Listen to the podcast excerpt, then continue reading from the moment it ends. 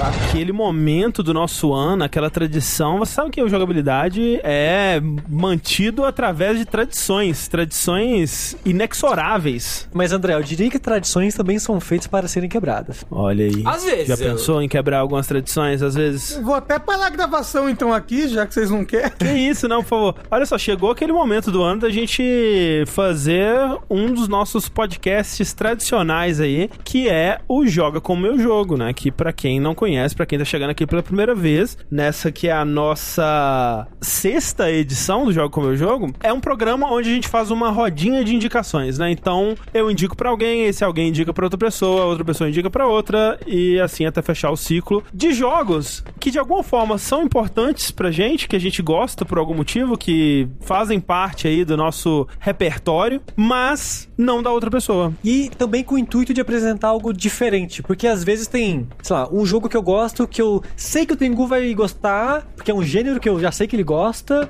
mas ele não jogou por, sei lá, motivo X. Aqui a gente tenta também indicar algo fora da zona de conforto da pessoa um pouco, pra ter- fazer ela realmente ter uma experiência diferente que ela não teria sem esse podcast. Então, pra dar um exemplo, na primeira edição que o Tengu participou com a gente, que foi a de 2019, as indicações foram as seguintes. Eu indiquei Outer Wilds pro Rafa, o Rafa indicou Super Mario RPG pro Sushi, o Sushi indicou The Witness pro Tengu, e o Tengu indicou Drakengard pra mim. Vocês podem ouvir esse episódio, é o Dash número 111. E aí, no ano seguinte, 2020, as indicações foram: eu indiquei Driver São Francisco pro Tengu, o Tengu indicou Ghost Trick pro Sushi. O Sushi indicou The Talos Principal para o Rafa. Que por fim indicou Dragon's Dogma para mim. E aí nós nos vemos num conundro aqui, porque afinal de contas, as únicas pessoas que ainda não indicaram, é, a matemática deve explicar isso de alguma forma, né?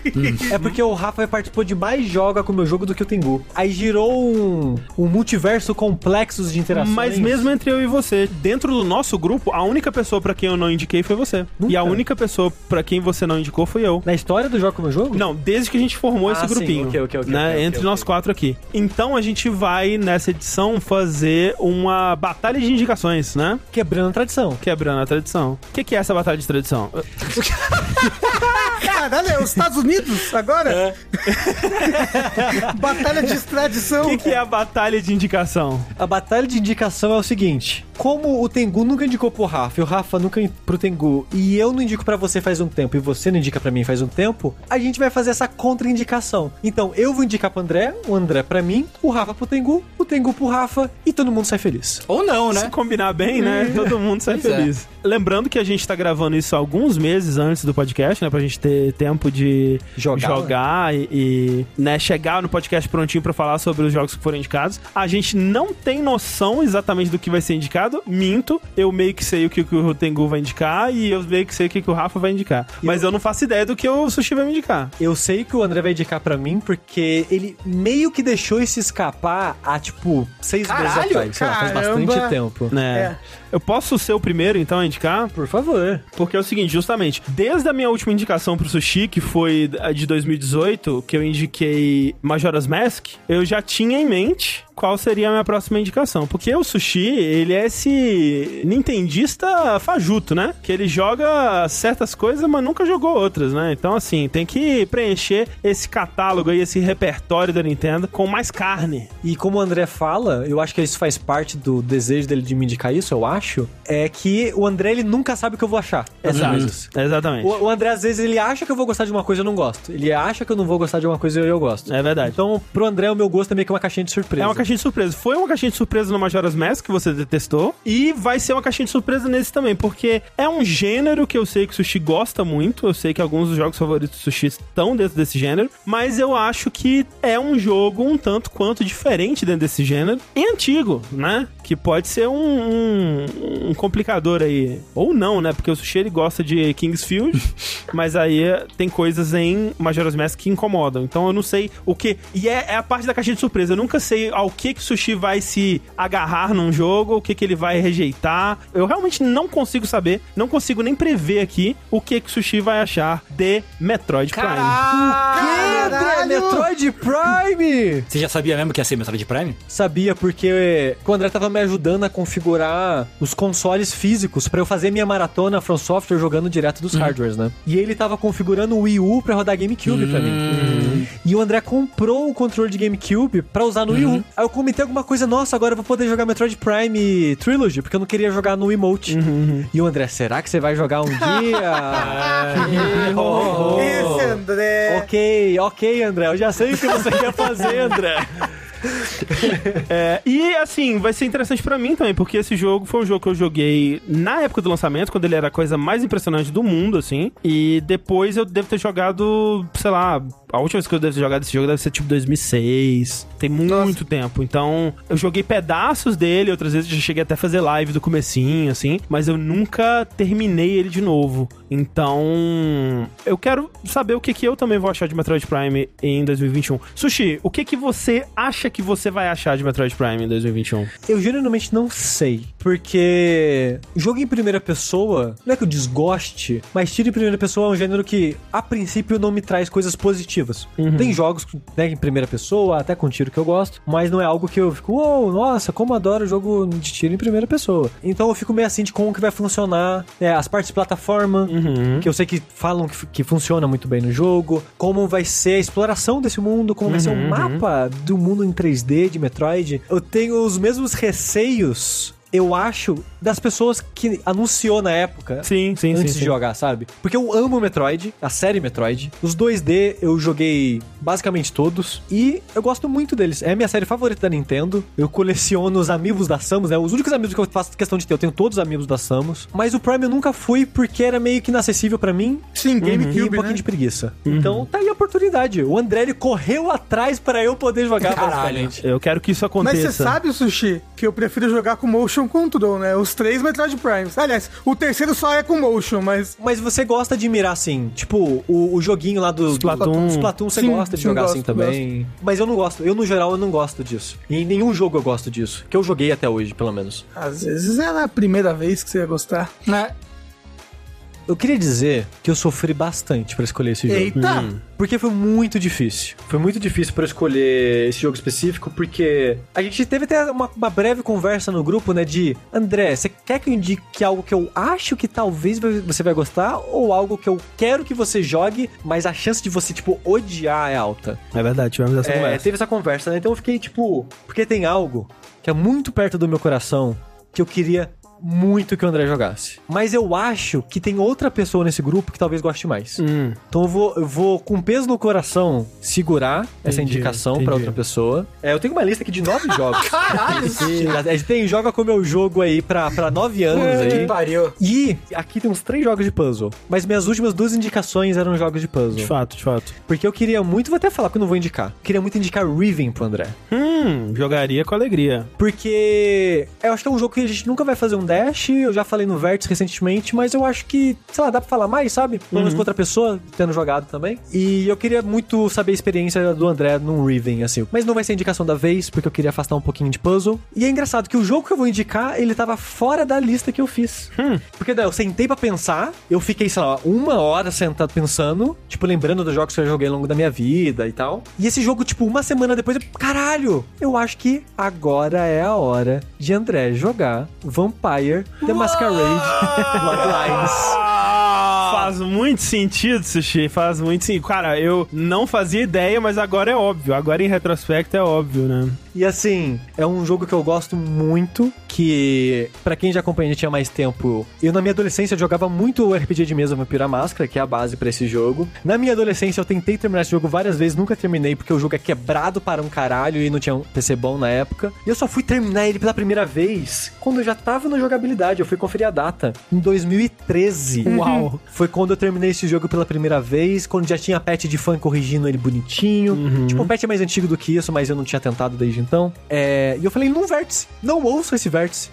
mas eu falei dele num vértice em 2013, no vértice 21. Caralho. olha aí. Uau. E eu quero muito saber o que André vai achar de um dos meus Immersive Sim favoritos. Jogo que eu amo, mas que é um lixo.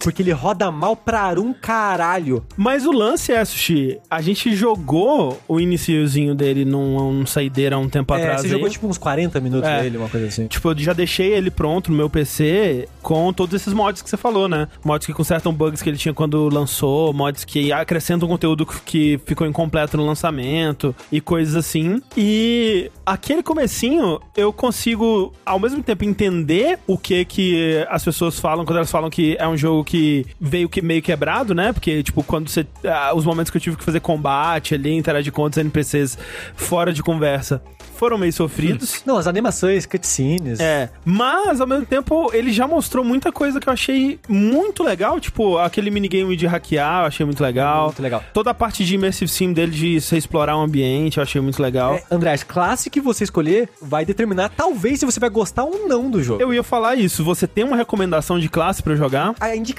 mais clichê é Malkavian. Porque dependendo da classe que você joga, Malkavian é, o quê? É o... é o maluco que o jogo, né, fala. São os lunáticos. Sei. Porque dependendo da classe que você joga, os diálogos são diferentes. Em algumas partes do jogo, a maneira que você joga, interage com o mundo é um pouco diferente. Sei. O Malkavian é onde todo o texto do jogo é diferente. Hã. Todas as respostas que o Malkavian tem, basicamente, são diferentes. É tipo jogar Disco Elysium com Inland Empire alto. É, é tipo isso, é tipo Ok. isso. Porque tem atributos no jogo que fazem opções de diálogo novo aparecer. Hum. E tem os, né, as opções de diálogo de Malkavian. Mas ainda assim, até fora isso, altera algumas coisas na percepção do mundo do Malkavian, Entendi. sabe? Então a indicação mais clichê é essa. Mas você não acha que o André tem que ir com uma classe de vampiro que seja mais próxima a ele ou a um personagem que ele gostaria de fazer no Vampira Máscara?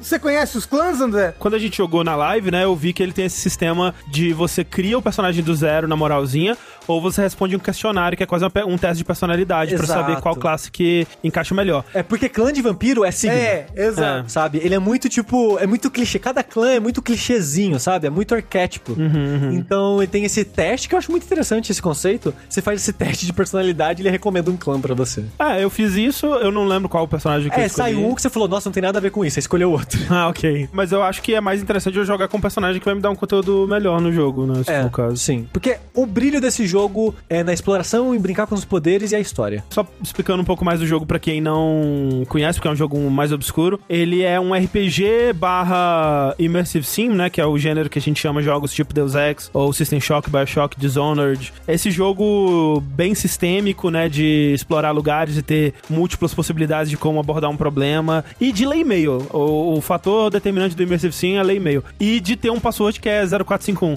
Tem até pessoas que chamam esse gênero né, de 045. Exato, exato. É, mas enfim, então é, é, é um jogo cult nesse meio, porque ele não é muito bem recebido nem de crítica, nem de público, porque ele não vendeu bem e. e As notas foram Foram baixíssimas. baixas, mas depois uma comunidade descobriu e, e consertou o jogo e ele é uma, uma, uma gema bruta aí É no tipo, meio. a vibe desse jogo, André, pra mim é muito única. E é ela que vende o jogo pra mim, sabe? Uhum, A, a vibe da vida noturna é romantizada dos anos 90, sabe? Porque apesar do jogo não ser dos anos 90, ele ser do começo dos anos 2000, o universo de vampiro é anos 90. Uhum. E é uma vibe de sub um mundo que não se vê mais em ficção assim hoje em É dia. Jovens sabe? Bruxas. Tem um gostinho muito peculiar, muito único pra mim, assim, que eu gosto muito. Que, de novo, eu gosto de Vampira à Máscara. E fora a parte de Immersive Sim que eu acho legal nele. Então vamos ver o que, que eu vou achar disso aí. Agora eu quero saber o que que senhor Tengu Maluco vai indicar pro Rafa. Então, eu tava muito conflitado com o que eu ia recomendar pro Dr. Rafael Kina. Eu podia seguir por dois caminhos, essencialmente, né? Ou oferecer um jogo que eu gosto muito e que seria de um gênero que o Rafa tem mais familiaridade, ou um jogo que eu gosto muito, mas que talvez o Rafa ou talvez não seja muito familiarizado, ou coisas do gênero, né? É. E aí a gente teve essa conversa, Sim, né, eu consultei o André, falei, André, Rafa jogou tal, tal, tal? Ele, puta, não sei, vou descobrir. Eu falei, obrigado, valeu, vou descobrir. E aí o André não conseguiu descobrir. Não consegui, não consegui. Você não Inclusive, tentou- quero saber a resposta. em Você não conseguiu mandar um mingazinho? Não consegui. Acho que pro Rafa diretamente ia ser muito na cara. E aí eu tentei al- algumas pessoas próximas assim, mas não. Assim, é, assim. Talvez você podia me perguntar diretamente que eu não ia sacar, André. Eu não ia sacar, eu não tava atento a Mas isso. mais do que isso, Rafa, o lance é: esse jogo que eu não sei se você jogou, ele é da categoria jogo que o Tengu Ah. gosta e que talvez você provavelmente ia gostar Isso. também. Hum. Isso, isso. Mas eu disse pro Tengu, eu acho muito mais interessante o jogo que o Rafa tem chance de. É, eu, e eu concordei. Eu, eu acho que o André tem razão e eu, eu concordei. Eu acho né? também. Por isso que eu vou recomendar aqui Final Fantasy XIV. Brincadeira, brin- brincadeira, brincadeira. Não é, não Porra, é, não é. Pô, eu fiquei até Não é. feliz. Não, não, não, não. Qual foi a minha, a minha lógica? Já que o Rafa tá assim, cada vez mais afundando o pezinho dele na questão, toda a questão do JRPG por turno, por que não Shin Megami Tensei 4? Qual que é o 4? É o Nocturne? Olha aí. É, não, é o do 3DS. É. 3DS ainda, porque o Rafa já tem todo um sistema pronto pra jogar jogo de É. 3DS aí no setup dele. Mas pera, o Shin Megami Tensei 4 é aquele que eu tenho que saber de tudo antes de jogar? Não, você não tem que saber de É, nada. não tem que saber de nada. Não, mas tipo, que demônio que eu vou cruzar com qual demônio? Não, mas isso você aprende de- durante o jogo. Tá. Eu tinha outras opções. Podia ser o Nocturne, podia ser o Strange Journey, que também é muito bom. Mas eu escolhi o 4 especificamente, porque ele é muito tradição modernidade, sabe? ele, é um, ele é um Megaten que você controla o boneco 3D num cenáriozinho. Eu acho que ele é mais amigável. Você pode, por exemplo, salvar a qualquer hora, fundir monstro a qualquer hora. Você não precisa ir num lugar parar, voltar num lugar específico pra fazer Hum, isso. legal né? isso. Ele tem várias coisas de qualidade de vida que são muito legais. E basicamente eu queria ver como o Rafa vai se sair jogando um Megami Tensei. A minha motivação científica é essa. Já que o Rafa tá jogando mais agora RPG por turno, jogou muito Dragon Quest, por que não só não meter o pé direto, enfiar o pé na jaca É. e ir pro Megaten? Eu acho que é interessante essa sugestão, Porque, pelo seguinte, a gente tem essa, é, essa suspeita Uhum. de que o Rafa, ele é um grande fã, na verdade, de combate. Nada disso. Eu acho que ele só não se descobriu ainda como um fã de combate em turno. E eu acho que se ele jogasse mais do Persona 5, por exemplo, ele iria apreciar o que o combate do Persona 5 tem a Sim. oferecer.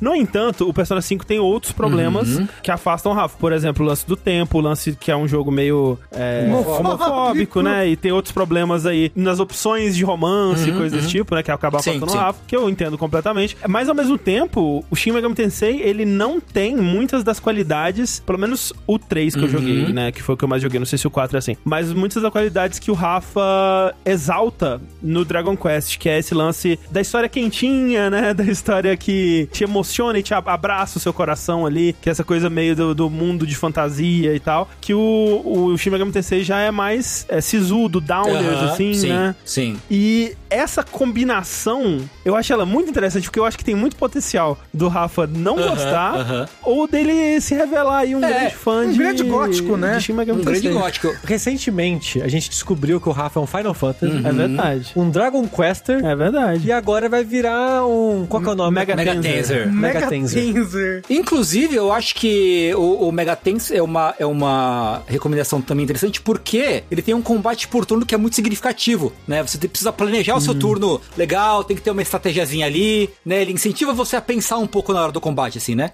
Pensar. Cara do O Rafa fazendo uma careta Não, não. maravilhosa, assim. É.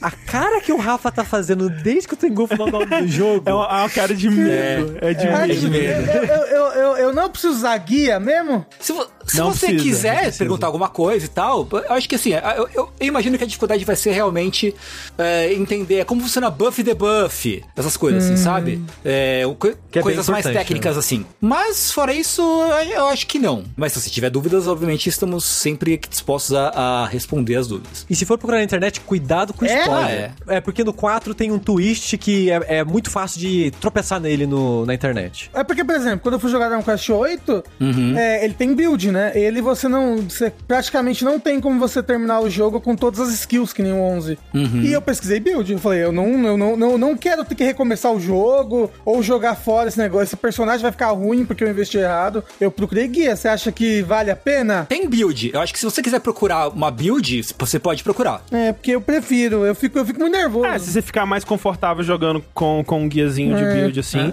Mas ao mesmo tempo, esses jogos modernos eles são muito amigáveis. É muito raro um jogo moderno que vai te deixar chegar num ponto que É. você cagou o seu personagem irreversivelmente, assim. Mas Shin Megami Tensei é um dos RPGs mais difíceis de todos. Não, não, não mais, não É, mais. Era interessante porque esse Megaten ele foi construído com uma mecânica que usava muito o hum, Street Pass do, do 3DS. Quanto mais você andava e fazia Street Pass, eu acho, você ia acumulando moedinhas que quando você morria, você podia reviver, era tipo um quick revive, assim. Você voltava na hora pro combate, assim. Você gastava moedinha e voltava direto pra onde você tinha morrido, né? Sei. Hoje em dia não tem mais como fazer isso, porque, né, quem faz Street Pass hoje em dia. Mas assim, se você, se você vai jogar, né, tem outras formas de você fazer esse, esse tipo de coisa. Mas é interessante. Enfim, eu também tô muito curioso pra saber o que a Rafa vai achar desse jogo. Bem curioso. Mas, Rafa, o que que você acha que você vai achar de Shin Megami Tensei 4? Qual a sua expectativa no momento? O negócio é que eu sei muito pouco. Eu sei muito pouco. Do combate do Persona, até onde eu fui, eu fui até o final do, do primeiro palácio, eu gostei. Eu não achei ruim o combate, não. Tava divertido. O único problema era que eu, eu não.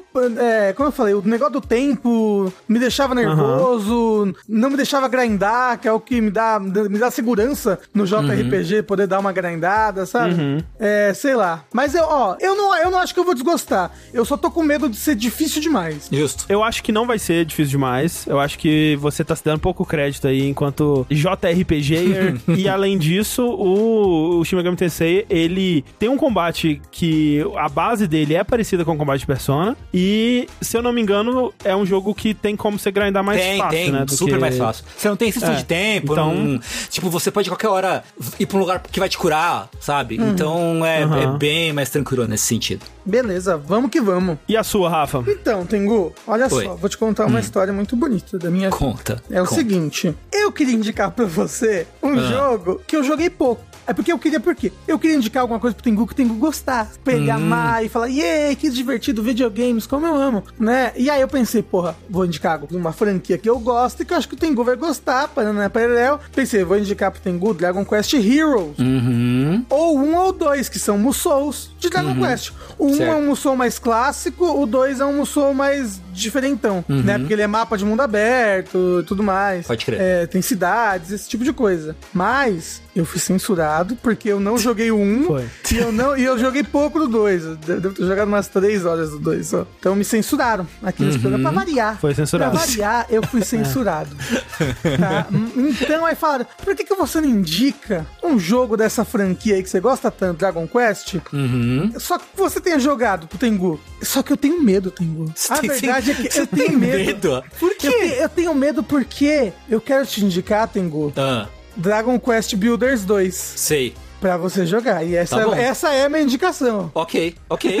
É, a minha, é a minha indicação pra você jogar e gostar. E gostar. Não, então, É muito O importante. que eu tenho medo é, eu gosto demais desse jogo. Eu gosto, Aham. eu gosto num nível patológico, eu gosto Eu desse jogo. sei. E uma das coisas que eu gosto muito desse jogo, além da historinha, blá blá blá blá blá, que eu acho muito confortável, muito divertida e que aborda temas legais de uma maneira bem diferente do que eu já tinha visto antes. Aham. Eu gosto de construir. Eu gosto muito de construir. E eu não sei se você tem dentro de você, Tengu, esse Hum. pequeno Minecrafter, Uhum. essa pequena pessoa que gosta de construir casinhas bonitas. Entendi. Ele, apesar de ser um RPG, ele é um jogo de construir casinhas bonitas. Sim, assim, pe- pelo meu entendimento, ele é mais um jogo de construir com, com RPG do que o contrário. Eu acho que é ma- mais o contrário, viu? Porque as Ah, é? primeiras duas horas É. dele é só diálogo, por exemplo. Ah, sei. Então eu sei, acho que sei, ele sei. é mais um. É, ele é, é uma mistura dos dois. Vamos ver o que você acha. Ok, ok. Né? Ok. Então, vá com o coração aberto, tá Eu bom? vou, eu vou, Seja eu vou. gentil. Mas peraí, antes de ser gente, Tengu, você tem esse pequeno Minecraft dentro do seu coração Olha ou não? assim, vou ser sincero. Não. Mas ó, Tengu, eu odeio jogos que me peçam pra ser criativos dessa Aham. forma. De, ah, construa coisa, sabe? Desenha uma coisa. Qualquer jogo que eu- que eu tenho que colocar algo de mim nele, Aham.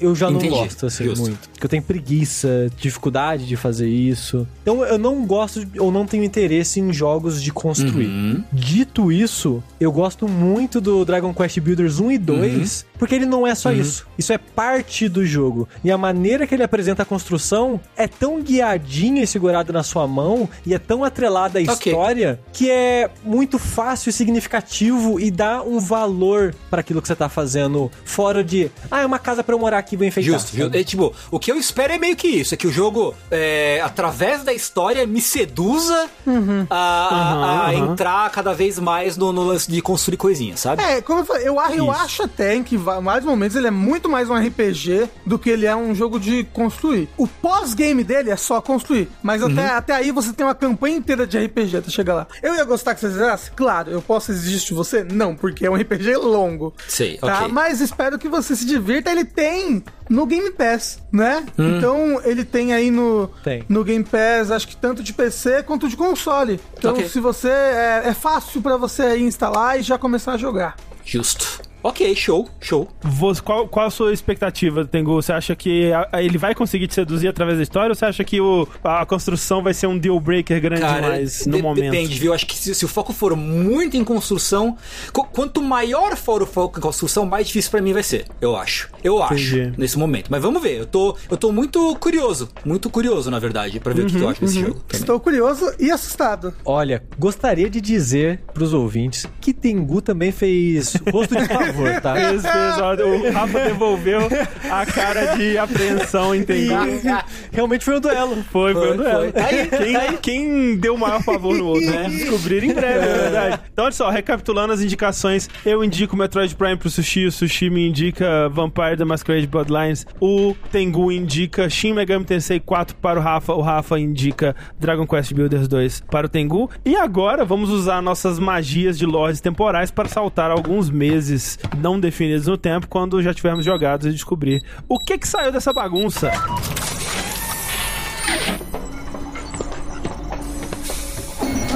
Eu sou o André Campos. Eu sou o Eduardo Sushi. Eu sou Rafael Kina. E eu sou o Fernando Tengu. E esse é o centésimo trigésimo quinto Dash Podcast no Jogabilidade.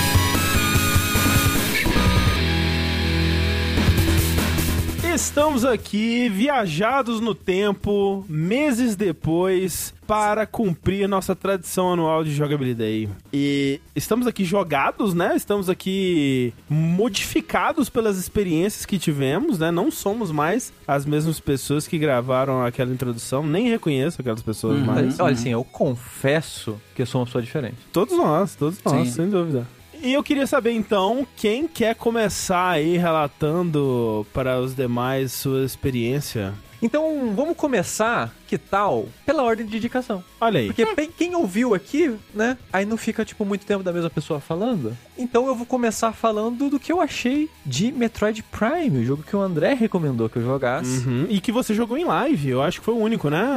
Nossa. Sim, acho que foi o primeiro jogo como meu jogo de todos, que alguém jogou algo em live, o que é curioso, porque acho que ninguém sabia que isso estava É. acontecendo. Que a gente usou de desculpa o meu desgosto pelo Dread. É, sim. Olha só. Eu, eu achei que você tivesse falado que era por causa do jogo com o meu jogo. Não, não, Não, Eu falei, não. tipo, não, que o Dredd me desanimou e, o, e pra saber se eu realmente gosto da série, eu vou jogar um jogo que eu não joguei Caralho, ainda, isso é pra muito saber liso, se eu Sushi. acho. O Você sushi é... redescobri minha paixão por Metroid. Isso é muito exato. liso, muito liso.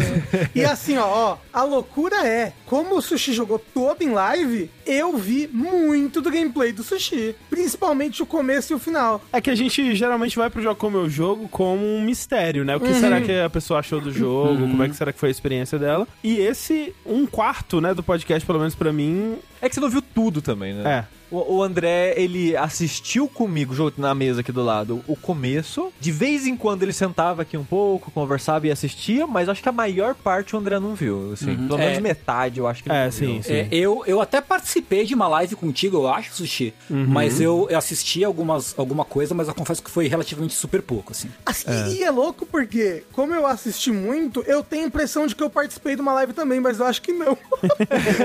Eu, é, eu acho que não. Eu queria ter, eu queria ter a sua participação em uma, mas acabou que a gente não conseguiu fazer. Mas o Rafa participou que nem a gente participa de podcast que a gente ouve, que conversa com as pessoas, né? Exato. Responde. É, então, foi isso. Então eu acho que vai ser meio anticlimático a minha opinião aqui, mas os ouvintes não sabem, muitos Exato. deles, pelo menos. Então vamos lá. Foi minha primeira experiência também jogando no controle de GameCube. É verdade. Eu Olha nunca aí. tinha jogado é, com controle de GameCube antes na minha vida, o que foi uma experiência menos pior do que eu achei que seria, porque quando você olha aquele controle controle você pensa que ele vai quebrar sua mão enquanto você joga, que ele não parece nada gostoso de se usar. Ele parece Absurdo. duro, assim. Quando você olha pra aparência, você pensa, nossa, esse controle parece duro. É, você, você olha, não, parece estranho. Por que, que o segundo analógico é um mamilo? Por que, que os botões são tudo fora, posições fora do comum e tal? Mas, pra mim, a coisa que mais me incomodou no controle foi os gatilhos. Que eles são uma das coisas legais do controle, no- na parte conceitual pra mim. Mas pra minha mão, a posição que eu tinha que ficar com os dedos indicadores pra eu apertar os gatilhos, ela machucava meu dedo a longo prazo.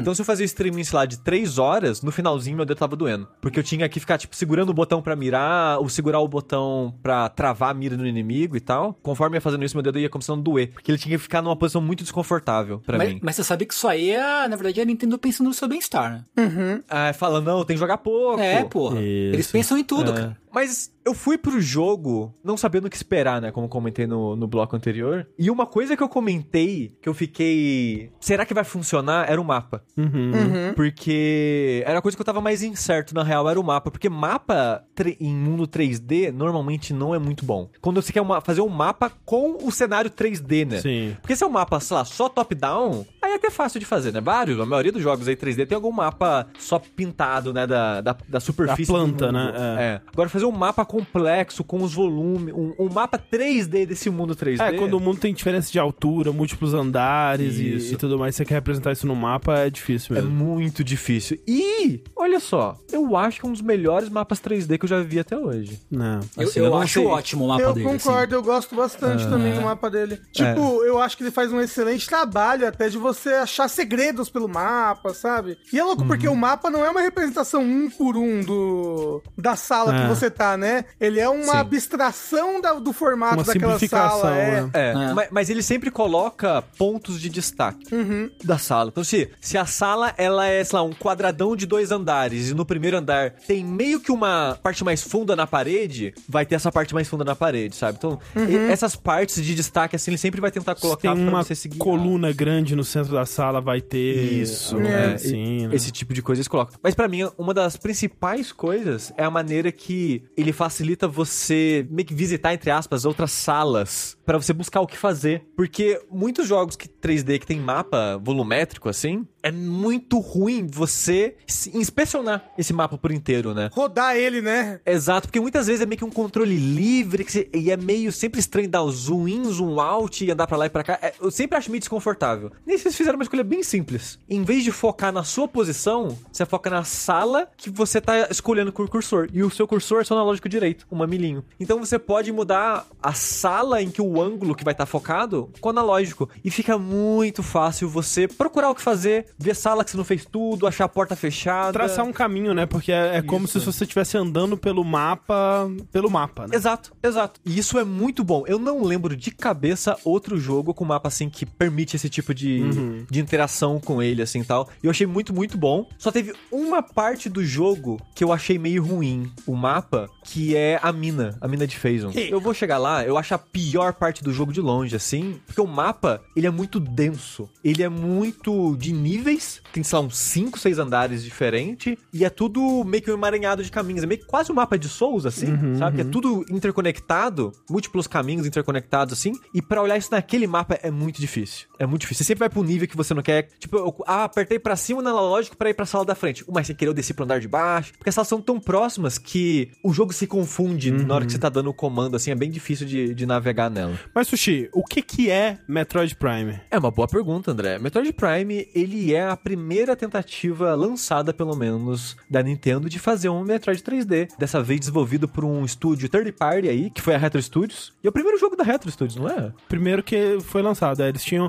É, a Retro, ela foi um estúdio que ela foi criado pra fazer jogo pro GameCube mesmo, né? Tipo, numa parceria com a Nintendo lá e eles até tinham outros protótipos, mas quando a Nintendo viu o potencial no Metroid Prime, eles não, é esse daí. E os próximos jogos deles todos, né? A Retro, acho que ela... Ela já fez jogo fora da parceria com a Nintendo? Eu acho que não. não, não consigo lembrar. Eu acho que não também, né? Agora de cabeça assim. É, eu tenho a impressão Não. que não mesmo. E nessa primeira tentativa aí de fazer um Metroid 3D, eles tiveram a ideia ousada de transformar Metroid em um jogo em primeira pessoa. Então ele é tipo Call of Duty? É tipo isso. Não, na verdade, ele é tipo Zelda em primeira pessoa. É, exatamente. ele, é, ele, é, ele é muito Zelda, o Metroid Prime, né? Ele é bem inspirado em Zelda 3D. Eu fiquei meio surpreso com essas inspirações, assim. Que parte dele que seria, tipo, pegaria essa inspiração aí do Zelda 3D? Eu acho que os chefes um pouco, Uhum. que os chefes eles são mais puzzles, entre aspas, e muitos dele envolve o power-up que você conseguiu pra acessar aquele lugar onde o chefe vai estar, o que é uma coisa bem Zelda, né, no geral. O sistema de mira dele, como nessa época É ainda não era padrão o controle de câmera com analógico direito, lembrando que ele é de 2002, o jogo que popularizou esse tipo de controle de câmera foi o Halo em 2001, então tava meio cedo para as influências do Halo passar pros outros jogos É, em e, primeira e pessoa. fora que o controle do GameCube não permite direito uma um controlar de câmera com dois analógicos, né? Porque Até daria, não seria a coisa mais confortável do mundo, mas daria. É, tem jogos do GameCube que usam o segundo analógico como câmera e dá, né? Não é aquela É. coisa maravilhosa. É. Mas eu acho que é menos isso e mais essa ideia de usar os dois analógicos como câmera não tinha sido difundida ainda. É. Exato. E acaba que o analógico direito, no caso o C, no controle do GameCube, ele é pra escolher suas armas, né? E aí o D-pad é pra escolher a visão, né? Alguma coisa assim. Os visores, Isso, isso. isso são os visores. Mas, voltando pra pergunta do Tengu, a, a inspiração de Zelda, como você não tem o controle livre da câmera diretamente, você pode segurar um botão onde você para de se mover e o seu analógico vira controle da câmera, algo meio Resident Evil 4, por exemplo, que você não pode mirar e andar, né? Você- Quando você mira, você para de andar. E é o que fazem aqui também. Mas uma coisa que eles fazem pra é, simplificar essa parte é um botão de lock-on,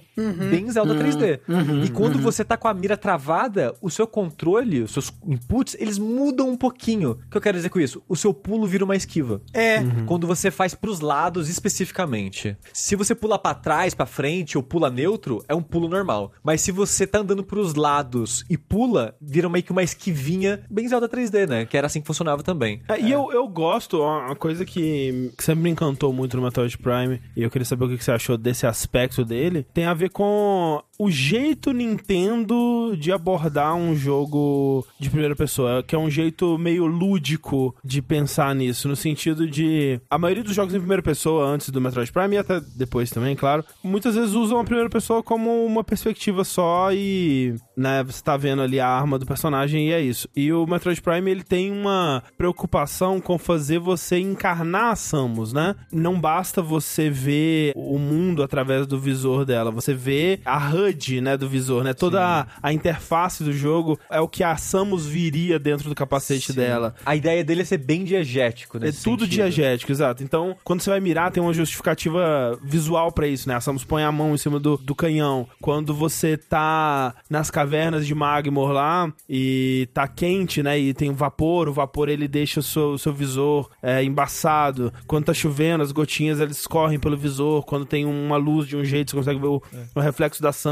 Quando você libera o, a visão de raio-x, você consegue ver o próprio braço da Samus dentro do canhão, né? Sim. Sim. É, é um monte de detalhezinhos, assim, pra deixar tudo imersivo, diegético, né? Tudo parece justificado, né? Tudo parece tá ali pra você comprar a ideia de que você está encarnando a Samus, né? O que é curioso porque o momento a momento do jogo é bem arcade. É. E tudo isso também porque você tá saindo de um jogo que é tipicamente em terceira pessoa pra ir pra um jogo que é em primeira pessoa. Você o tempo todo você está sendo lembrado de que você é a Samus. Você vai salvar, a câmera sai pra Isso. fora pra mostrar a Samus. Quando você vira bolinha, você não vira uma bolinha em primeira pessoa, né? Você vira uma bolinha em terceira pessoa ali. E ele faz aquela coisa GoldenEye também, que é, é bem. Olha, a câmera tá vindo aqui, ela entra dentro da cabeça da Samus, né? Pra te Isso. mostrar, não, é esse personagem que você é, ó, lembre-se dele. Então a Samus ela continua sendo uma figura importante dentro do jogo, né? Tipo uma Sim, É. sim. uma imagem forte dentro do jogo, a imagem da armadura da Samus. E eu acho que isso que eles fizeram, essa parte da ambientação, digamos assim, eu acho que era algo muito importante que eles tinham que fazer, porque um dos maiores elogios que tem pra série até então, e até hoje ainda tem, é a parte da ambientação, né? A construção do mundo, a maneira que a música e o cenário e as coisas criam esse mundo, sei lá, opressivo e, e, e passa essa, essa, essa sensação bem imersiva no geral, né? Misterioso, né? E eu não duvido que o estúdio via esses detalhes como uma necessidade até, Pra continuar esse sentimento de imersão do jogador presente nesse mundo. E realmente, pra 2002 é um jogo tecnicamente meio assustador até, porque ele é muito bonito, a parte 3D, as texturas, a riqueza de detalhes é uma parada que não entra na minha cabeça pra um jogo de 2002 assim. Aquela parada de você dar o tiro carregado, o mundo distorcer, o brilho refletir no visor, você vê o reflexo da própria Samus no visor dela. Oh, isso do mundo distorcer explodia minha cabeça, assim. É muito foda. Tipo, é como se fosse uma gravidade, assim, o tiro dela, não sei. Sim. A luz, acho que a luz deve distorcer, né, por causa do tiro, É, alguma coisa assim. Aí por isso É. tudo distorce, é muito bacana. Ah, eu lembro, né? Eu já falei disso várias vezes, mas acho que o Metroid Prime foi o primeiro jogo que eu vi rodando no GameCube. Tá gravado na minha memória, aquela cena inicial da nave dela chegando, aí é, abre a portinhola e ela pula e cai, ajoelhada e levanta. Tipo, pra sempre gravado quão maravilhoso graficamente aquilo era. Assim, eu nunca tinha visto nada parecido. E falando dessa impressão inicial do jogo, né, de Samus saindo e tal, a minha primeira impressão do jogo foi bem positiva, assim. E eu fiquei bem impressionado com essa riqueza de detalhes, assim. E uma das coisas, esqueci de falar, que ajuda na imersão, você pode escanear muita coisa. Eu ia falar disso, eu adoro esse aspecto de escanear do Metroid Prime. Eu sinto que no começo é um pouco mais forte, que você pode escanear tudo no começo. Depois fica mais pontual, assim, as coisas que você pode sair escaneando. Mas no começo é esse pedaço de grama aqui. Essa grama é composta de 25% de amor e carinho. E sabe, é muito bacana. Sim. Eu, eu acho que no começo eles concentram mais isso. Na nave, que é o meio que tutorial do jogo, é tipo, é um mar de ícone pra você escanear assim. Porque tem muito computador, né? E todo computador, toda tela você pode escanear, esse, todo ser vivo você pode escanear, todas as plantas e coisas do tipo você pode escanear. E é muito importante, né, escanear. Então é bom que você aprenda agora, tipo, pô, viu um inimigo novo? Escaneia. Pra você saber como você vai lutar contra ele. Um boss, escaneia. E também, assim, a nave faz sentido ser assim. Primeiro porque é um ambiente mais denso, né? Então tem muita coisa junta ali. E quando você entra nessa nave, você tá meio que investigando também, né? O que aconteceu ali. É como se, tipo, aconteceu um acidente, alguma coisa misteriosa, e você precisa entender o que, que aconteceu aqui para as coisas estarem desse jeito, né? E não que não tenha mistérios depois, né? Mas você tá mais, tipo, na, tô na ruína dessa civilização, então a investigação vai acontecer quando eu encontrar os painéis de histórias da civilização e coisas desse tipo, né? Então faz mais sentido. A- ali no começo, a Samus, ela tá meio como um detetive ali, né? Quase um... Isso, É isso. quase uma, uma visão do Batman lá no Arkham. É, coisa sim. mais anos antes. E é interessante, porque eu vivia esquecendo. No começo, como era coisa nova, eu escaneava tudo, tudo que eu via na frente, assim. Depois de umas, umas 4 horas de jogo, eu comecei a esquecer. Eu comecei a esquecer de escanear chefe, comecei a esquecer de escanear inimigo normal e coisas do tipo. E eu acabava empacando um pouco por causa disso, porque o jogo ele, ele supõe e ele quer que você passe o jogo todo escaneando bastante. Então tem muito ponto da progressão do jogo que eu acabava empacando, sei lá, uns 5 minutinhos ali. Porque eu, ah, nossa, é, tinha que escanear essa parada aqui pra ela falar o que eu tenho que fazer. Um desses exemplos é aquela parada, o André tava até no, no, no dia, que quando você vira Morph Ball, a primeira coisa que você encontra pra interagir é meio que um semicírculo na parede que você encaixa e você faz uma bomba pra ativar esse semicírculo como se fosse um botão. E depois eu encontrei uma outra parada, que é como se fosse uma esteirinha que você encaixa a Morph Ball e você tem que ficar dando dash pra meio que ativar essa esteirinha, digamos assim.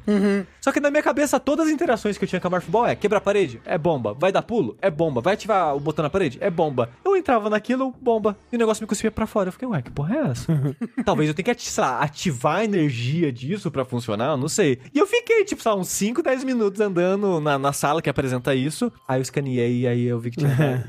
e o jogo fala que tem que dar dash, né? Por exemplo. Então, tipo, como eu acabava esquecendo isso. Tem que lembrar também que eu fazia stream, sei lá, uma vez a cada duas semanas e eu acabava esquecendo de E, muitos detalhes. e jogo. fazer streaming por si só já tira um pouco da atenção completa que você daria É, eu, pro eu, eu jogo, acho né? que fazer streaming, pra mim principalmente, eu, eu sempre. Ou eu fecho o chat. Não, e assim, mesmo fechando o chat e imaginando que eu não estou fazendo streaming, eu não consigo, sabe? Ainda, ainda É porque é impossível. Porque se eu for imaginar que eu não tô fazendo streaming, Eu eu, vou virar um blob no- na minha cadeira. Exato. Ah. É, eu não vou falar nada, eu vou, vou pausar o jogo, vou mexer meia hora no celular, depois vou voltar, sabe? Eu vou soltar um peidão. Eu também tinha um pouco disso, no sentido de, eu acho que as pessoas vão achar chato se eu ficar escaneando tudo a cada dois passos que eu dou, que era algo que eu fazia no começo, por exemplo. Ou, ou então, tipo, você errou alguma coisa aqui, aí já vem aquela sensação de pressão, tipo, ai caralho, Sim. as pessoas vão me encher a paciência depois porque eu demorei pra matar esse boss, ou porque eu não sei lá o quê. Quando é um jogo que é tão querido assim pelas pessoas, né? Muitas pessoas que estavam no chat já jogou o jogo, já Sim. sabia o Sim. jogo de cabeça pra baixo. E qualquer coisa que eu fazia, as pessoas tinham algo pra falar, sabe? Eu não tô reclamando disso, mas coloca sem as pressão. pessoas quererem um pouco de pressão, exato. Então isso acaba meio que moldando um pouquinho a maneira que eu jogo o jogo, né? Mas de qualquer forma, eu acho interessante isso. Me frustrou algumas vezes porque eu esquecia, mas o conceito no geral eu acho muito interessante. Eu acho Que o também. jogo peça pra você ser atencioso nesse nível, assim. Ele é um jogo que ele é muito o índio com o búfalo, sabe? Usar todas as partes do búfalo, assim. Aham. Que, tipo, ele criou esse mundo em primeira pessoa, essa perspectiva mais próxima das coisas. Então ele quer que você aproveite em todos os sentidos. Então você vai se sentir mais como a Samus, você vai sentir na pele o que a Samus sente, você vai poder ver o mundo mais de perto. Então vamos usar isso como uma vantagem. A gente vai esconder coisinhas pra você ter que achar pra resolver puzzle. Você vai poder observar as criaturinhas, os inimigos, as coisas do cenário. Todas essas mecânicas elas conversam muito com as coisas que serem em primeira pessoa possibilitam, né? Inclusive, uma coisa que eu acho que o Metroid Prime faz melhor do que todos os outros Metroids, para mim, especificamente, é a questão de como eu me sinto dentro daquele ambiente, assim, tipo, essa música e eu tô aqui, uma solidão nesse lugar, sabe? E é um lugar inóspito. O Metroid passa muito isso, né? Essa sensação de solidão, essa sensação de estou num planeta alienígena, mas eu, si- eu, eu sinto mais isso no Metroid Prime.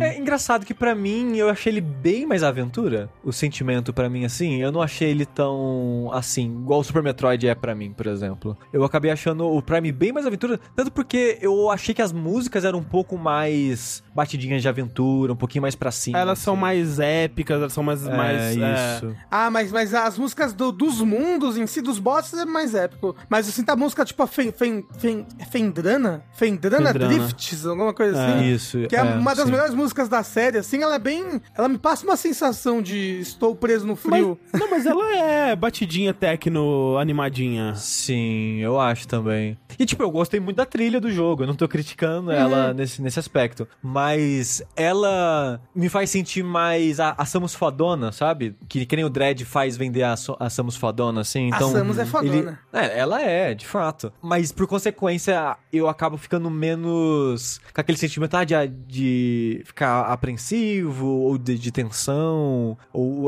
o solidão, por exemplo. Eu acabei não tendo esses sentimentos, assim. Mas será que talvez você não sentiu solidão porque você tava com centenas de pessoas junto É com você? possível. É possível, é possível. É, eu, eu lembro, assim, é porque eu sou muito medroso, né? Mas eu lembro de ter sentido medo em, em vários pedaços. Aquele quando você visita de novo a, a nave, né? O, A, a- ela. a- os depois de destroços cair- da nave. É. Isso. Aquele pedaço me deu bastante medo da primeira vez. Quando você vai pra aquele lugar dos piratas que tá tudo escuro também, pô, mó cagaço ali. E sobre a exploração do mundo, eu confesso que eu fiquei bem surpreso, assim, que eu achei que seria mais linear, principalmente pela reação do chat, assim, porque eu tinha visto meio que comentando, assim, que a- uma pessoa ou outra falando que acha um pouco linear Hum. e coisa do tipo. E o comecinho é, tipo, é a primeira área. Sim. Essa é a sua primeira área, você tem que resolver a primeira área meio que pra acostumar com o jogo, com o ritmo dele, e depois o jogo abre, né? E eu achei curioso porque na primeira área mesmo, eu meio que eu já bifurquei o jogo. Na primeira área mesmo, mesmo, você já pode acabar caindo no começo de outras áreas, sem querer Exato. e pegando coisas. Isso, tipo, eu não vou conseguir explorar muito, porque ainda não vou ter o que precisa pra explorar ali, mas eu consegui bifurcar, eu consegui ter esse sentimento de um mundo mais aberto é, do que eu achei que ele seria, por exemplo. E eu achei curioso que eu fui, aparentemente, né? Eu fui meio cedo pra base dos piratas, que é o lugar que tem na Infedana Drift, que tem umas torres e tal,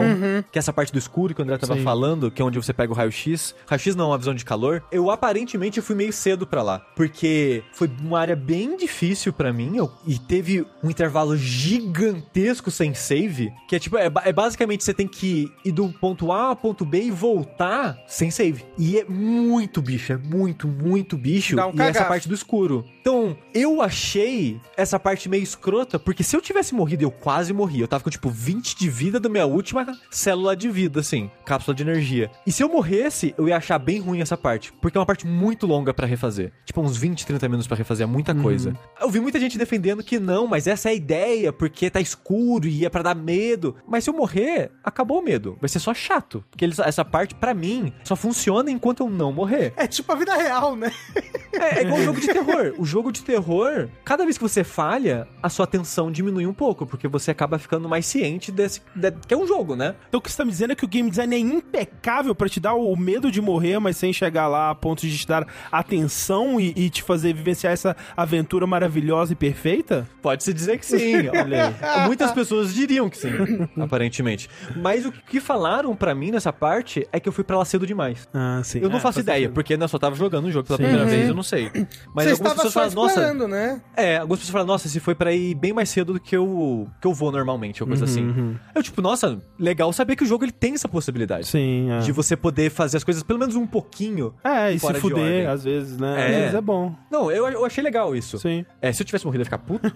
mas eu achei legal que ele possibilita isso, Sim, de qualquer sim. forma, sabe? Que é, de novo, outra coisa que eu achei que não rolaria com esse jogo. Eu achei que ele seria bem mais guiado do que, Sim. do que ele acabou sendo no, no final das contas. Ele é mais, bem mais aberto que o Dread, por exemplo. Ah, nossa, nem, não tem nem comparação, assim. Uhum. O Dread, o, a mão invisível do design no, no Dread, ela não sai do seu lado nunca. A mão invisível do design. É, e eu queria que esse jogo ele tivesse um pouco mais disso, falando nela, na mão invisível do design, porque eu acho que no começo do jogo, a exploração eu tava me divertindo bem mais nela. Quando vai tendo mais possibilidades do que fazer, mais locais re- você revisitar e mais maneiras de você errar o caminho certo, digamos assim, que às vezes você lembra, ah, nossa, tinha algo fechado lá. Aí você dá uma volta de uns 8 minutos, chega lá e é míssil. Aí você, putz, não era aqui. Onde que é o caminho certo pra avançar no jogo? Então, às vezes, dá esse sentimento, né? No geral, eu não acho isso ruim, é, é você achar o caminho errado, entre aspas, e ter que explorar num, pra uma outra direção agora. Mas o meu problema nesse jogo é que- é que eu achei muito imprático a exploração. Caso você tenha que revisitar muito. Se você tiver perdido, né? Exato. Se você sabe o que fazer, putz, deve ser suave, assim. Porque muitas vezes eu terminava uma área e no final dela eu achava um elevador por uma área que eu já passei. Por um. numa outra região dela, digamos assim. Aí eu, nossa, tem uma porta de gelo aqui, por exemplo. que Eu preciso do tiro de gelo pra abrir. Aí depois eu, ah, nossa, eu fiz na ordem meio que de errada. Eu podia ter feito o caminho que eu acabei de fazer já com o tiro de gelo. Só que por algum motivo eu não achei o tiro de gelo. Se eu já tivesse achado, eu já ia de cara pro caminho certo. Mas como eu não fiz, eu fiz numa ordem diferente, Sim. eu vou ter que dar uma volta um pouquinho maior. Então, ele tem isso de te guiar meio que de maneiras invisíveis, caso você esteja fazendo um caminho mais pensado por eles, digamos assim. Mas eu, aparentemente, eu fiz todas as escolhas erradas possíveis, porque eu tive que revisitar muito todas as áreas, assim. E eu tava me segurando, porque eu sei que Metroidvania, no geral, é... Nunca é muito bom você revisitar a cada habilidade. Então eu pensei, eu não vou ficar revisitando tudo a cada habilidade. Eu vou esperar acumular algumas habilidades. Então, na primeira área, por exemplo, nas ruínas, eu lembro que lá precisava, é, sei lá, da Morph Ball, aí precisava do gancho, aí precisava de sei lá o que. Eu, beleza, eu vou esperar coletar pelo menos alguns ou todas essas habilidades pra voltar aqui. Então, mesmo tentando fazer isso, eu acabei revisitando muito perdido mesmo. Sim. Eu, tipo, ah, já que eu tô perdido e tô aqui, ah, vamos naquela sala ali que eu lembro que eu precisava da Morph Ball. Mas eu fiquei tão perdido em alguns pontos do jogo que eu tive que. Nossa, mas eu andei à toa nesse jogo como eu nunca andei na minha vida, Aham. assim. E quanto mais eu fazia isso, menos eu apreciava o cenário do jogo. Porque eu não sei o que tem na minha cabeça, mas eu não gosto muito de plataforma 3D. Sim. Principalmente em primeira pessoa, assim. Porque eu lembro de ver pessoas comentando que, ah, a plataforma do Metroid ela não é tão ruim porque a câmera ela baixa um pouquinho, você consegue ver a plataforma um pouco melhor e tal. Pra mim não é o suficiente, sabe? Porque eu, nossa, eu errava pulo pra caralho, erro de perspectiva pra caralho. E, nossa, muitas áreas que é tipo um cilindrão assim, que é clássico de jogo de plataforma, e você erra o pulo lá em cima, aí você cai tudo, aí você tem que subir tudo de novo. Eu não gosto de nada disso. E esse jogo tem bastante dessas coisas, então eu fiquei bem cansado no final do jogo, assim, de revisitar essas áreas e ter que fazer essas partes pesadas em plataforma, que são partes que não me interessam tanto assim. É, o lance do pulo nele, eu acho que ele ele faz coisas pra solucionar muitos dos problemas que jogos desse tipo costumam ter, né? Que é justamente isso mexendo na câmera e eu acho que o arco do pulo e a velocidade do pulo ajudam também, né? Que é aquele pulo da Samus que ele é meio flutuado, né? Uma Sim. coisa meio não, não- não tem a gravidade humana ali, né? A gravidade da Terra. Você tem um controle aéreo da Samus também, né? Tipo, Exato, que é melhor. Mas mesmo assim, quando você tá com esse pulo inicial, ele ainda é, é complicado. Com o pulo duplo, aí pra mim resolve, porque eu dou o pulo, consigo reajustar com o segundo pulo ali, e pra mim fica perfeito, assim. Eu acho realmente o que eles fizeram aqui em relação à, à plataforma. Inclusive, acho que não tiveram outros jogos depois que fizeram tão bem quanto. O problema pra mim é que muitas vezes eu não via que eu tava errando o pulo. Aham. Porque eu não tava vendo a plataforma no meu pé. Sei. E não tem como você controlar a câmera durante o pulo. Pelo menos não de maneira fácil ou intuitiva Não, é. no controle do GameCube, sabe? Então, muitas vezes eu pulava, eu, não, show, eu vou cair. Caralho, errei o pulo. Porque eu jurava que eu tava acertando Sim. o pulo, mas eu errei pela beiradinha, sabe? Ou pra mais ou pra menos. Uma uma coisa que eu percebi quando o Sushi tava jogando, que esse jogo, por ser de 2002, ele ainda não é muito amigável e não pensa muito em pessoas daltônicas, né? Por exemplo, tinha inimigos, é, eu, lembro, eu lembro mais do, do Metroid Prime mesmo, né? Que é o inimigo final do jogo. Que ele, ele muda de cor de acordo com o raio que você tem que usar. E ele muda do raio amarelo pro vermelho. É, e aí, tipo, o Sushi ficava uns 5 minutos usando o raio amarelo na Metroid Prime vermelha. É, e aí não dava dano nenhum. E vice-versa, sabe? E aí, tipo. É, eu fala, tinha que pô, dar um tiro de teste e ver se ela piscava vermelho. É, É, eu então- vi quando com os piratas também, eu via É. isso. Tipo, você atirava com a arma, aí via que batia pra não, não Sim. funcionava e você mudava pra outra. Exato. Porque pra mim não, não tem distinção. Sim, sim. Tipo, 2002, as pessoas não pensavam nisso ainda, né? E ainda bem que hoje Será em que dia é diferente. Daltônico joga videogame? É. Acho que não, né? Então Não. tá tudo certo. E, e isso é ruim, mas, tipo, no Guacamele tinha isso também, sabe? E era a mesma coisa, tentativa e erro. Sim. Mas eu nem culpo muito o jogo nisso, sabe? Eu acho meio ruim, me frustra um pouco às vezes, mas eu não vou usar isso contra o jogo no geral, assim. Não, eu, eu,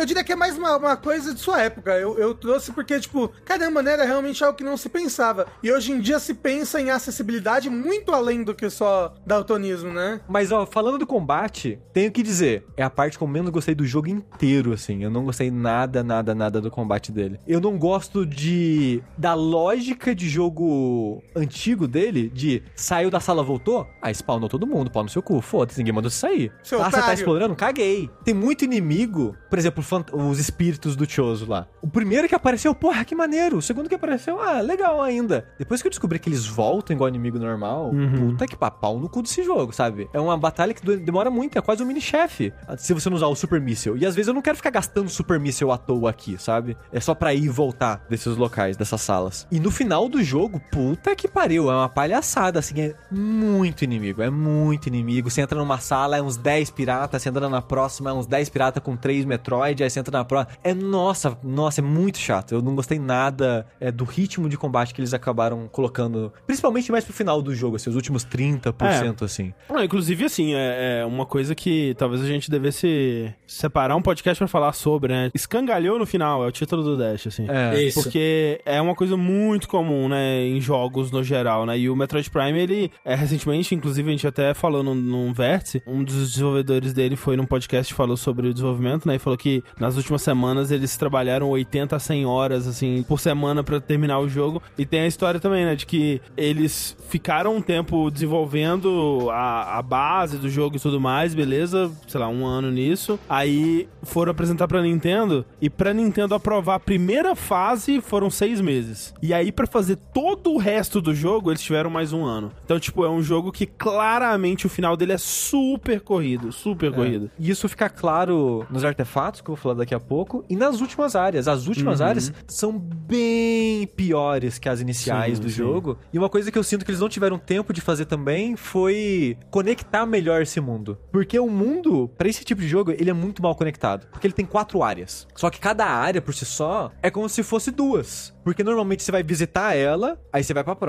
aí você vai pra próxima, aí eventualmente vai revisitar uma área antiga e ela meio que dobra de tamanho, porque tem toda uma parte que você não tem acesso no- inicialmente, né? Só que a maneira que essas quatro áreas se conectam são em poucos pontos. E não são todas as áreas que se conectam entre si. Então, por exemplo, a superfície de Talon, ela não conecta em Fenderan Drift. Acabei de caçar artefato aqui na superfície. E só falta os de Fenderan Drift. Tem que atravessar o jogo inteiro para chegar em Fenderan Drift. Beleza.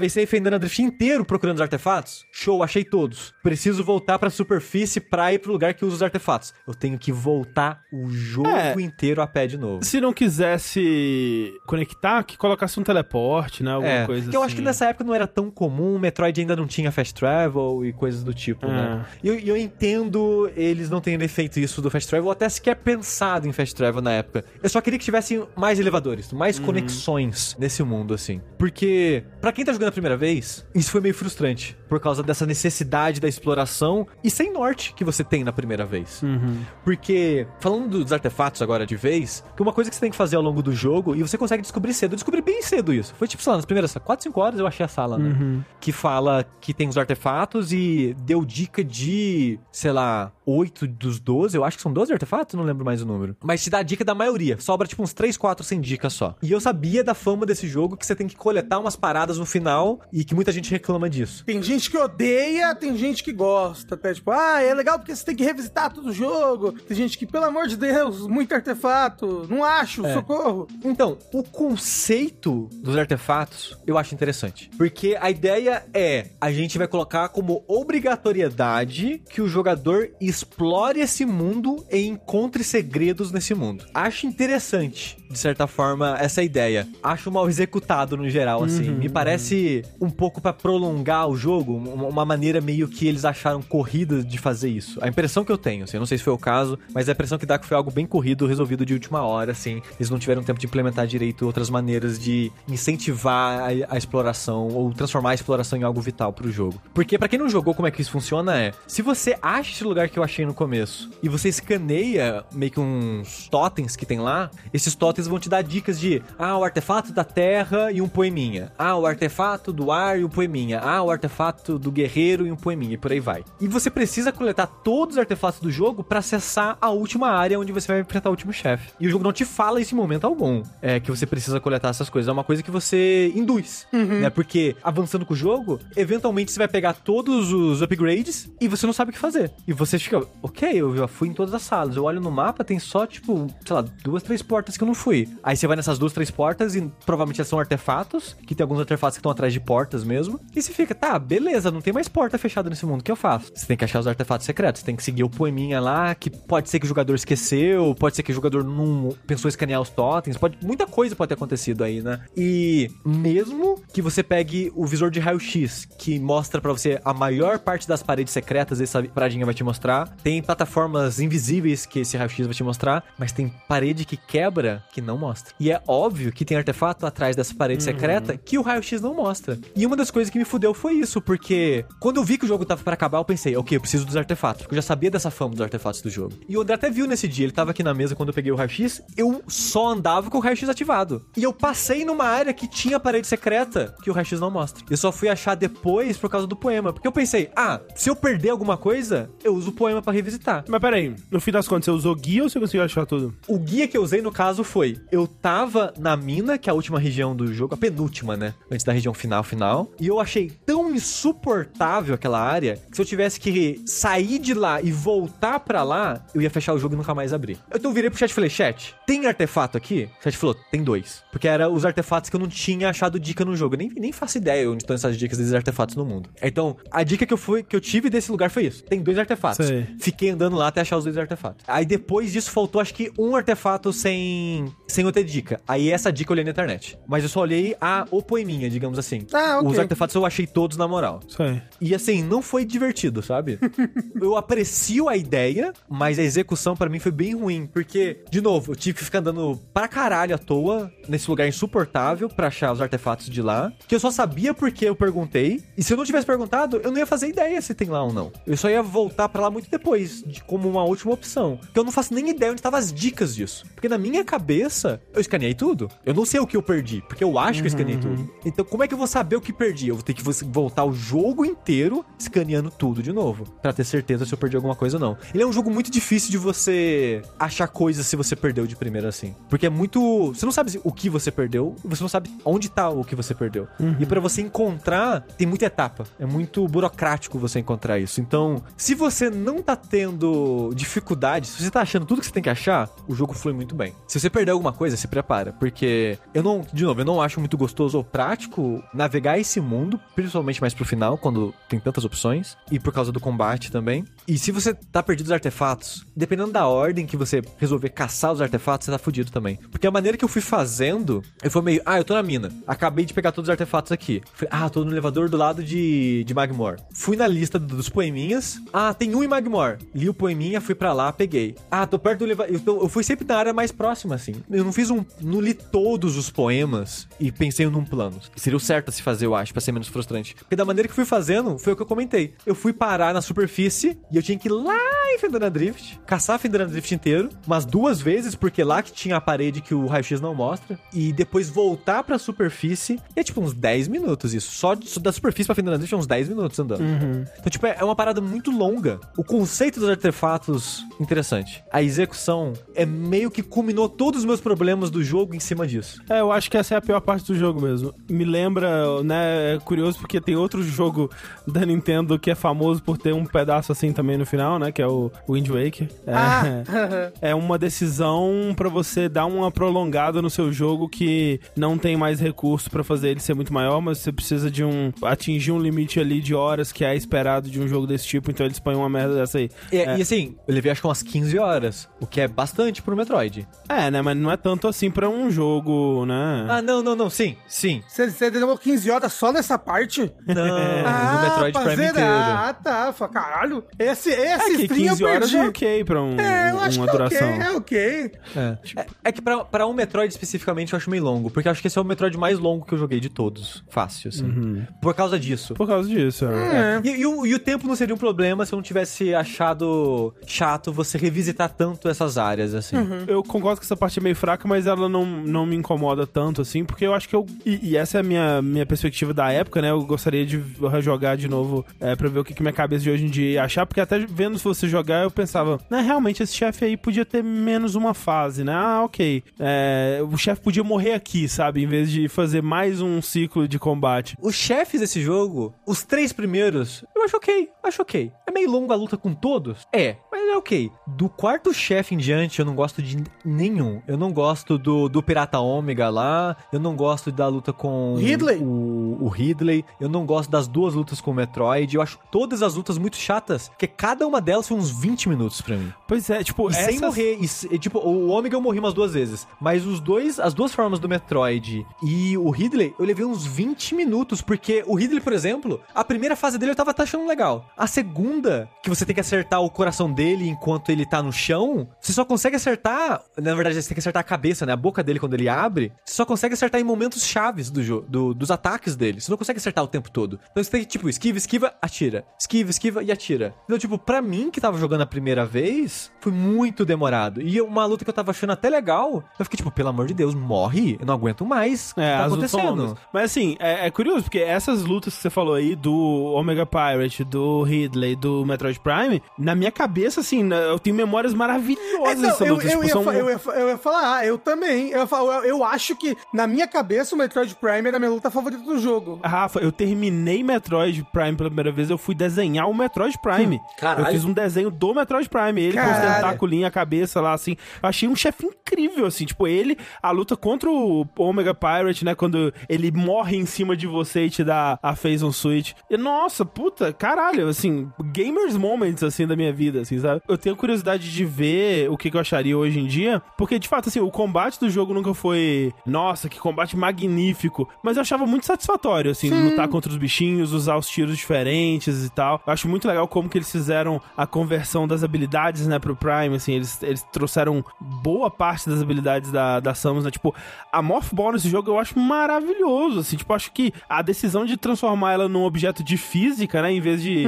um objeto com animação pré-fabricada, digamos assim, nossa, acho que é, é uma sacada de gênio, uma das maiores, assim, que eles têm no jogo. A Morph Ball é uma das melhores coisas do jogo pra mim, assim. O, o sentimento da câmera dando zoom out enquanto ela transforma e você não perde um Não perde o controle É, exato, dela. você vai andando. É muito bom. E o que deixa frustrante é que quando você volta a se ação, o jogo para. É. Você não, você não tem o controle mais dela quando você tá voltando. Uhum. O que é frustrante porque quando ela vira é tão gostoso e quando volta É. você fica. "Ah". É porque o É porque você gostoso é deixou de virar ser uma bola. É, é, o gostoso é virar bola. Deixar de ser bola é muito mais difícil do que, do que virar bola. Acredite em mim. Eu falo por experiência própria. Mas eu acho realmente que se eu fosse jogar ele hoje em dia, eu acho que eu ia me incomodar mais também, porque assistindo o Sushi jogar, e tem aquela coisa também, né, que quando você tá assistindo alguém ver alguma coisa que você gosta, ou jogar alguma coisa que você gosta, você já fica mais, ih, o que será que ele vai achar dessa parte aí, ó? Você começa, eu, eu- eu, pelo menos, eu, eu sou mais crítico da coisa. Quando eu vejo essa coisa pelos olhos da outra pessoa, eu sou mais crítico do que quando eu vejo pelos meus próprios olhos, é estranho, né? Mas é, é o que acontece. Mas eu, eu tava vendo algumas coisas e falando, nossa, né, que esse chefe é meio, meio bosta mesmo aí, esse chefe é meio esquisito. E tipo, é a primeira vez que eu tava jogando, sabe? Sim. Eu, eu acho que eu representei bem a primeira experiência de alguém, assim. Eu, não acho que eu tava jogando pior do que a média, Não. esses chefes. Porque, obviamente, sempre vai ter o, o, o escroto que fala, ah, só demorou porque você é ruim. Tem alguém no, no VOD que comentou isso. Tipo, ah, você só demorou porque você é ruim. Assiste o, o Joãozinho X jogar. Ô filho da puta, o Joãozinho X é um cara que joga essa porra com frequência. Se o cara se joga a porra desse jogo 15 vezes por dia, é óbvio que ele não vai ter trabalho nessas porra, ele vai matar rápido. ah, não, no speedrun eles matam em três tiros. Joãozinho X é bom mesmo. Foda-se o speedrun. Eu não quero saber da- do speedrun. Eu sou o maior fã brasileiro do Joãozinho X. Sou, assino e aperto o sininho. Quinto membro do Jogabilidade, Joãozinho X, por favor.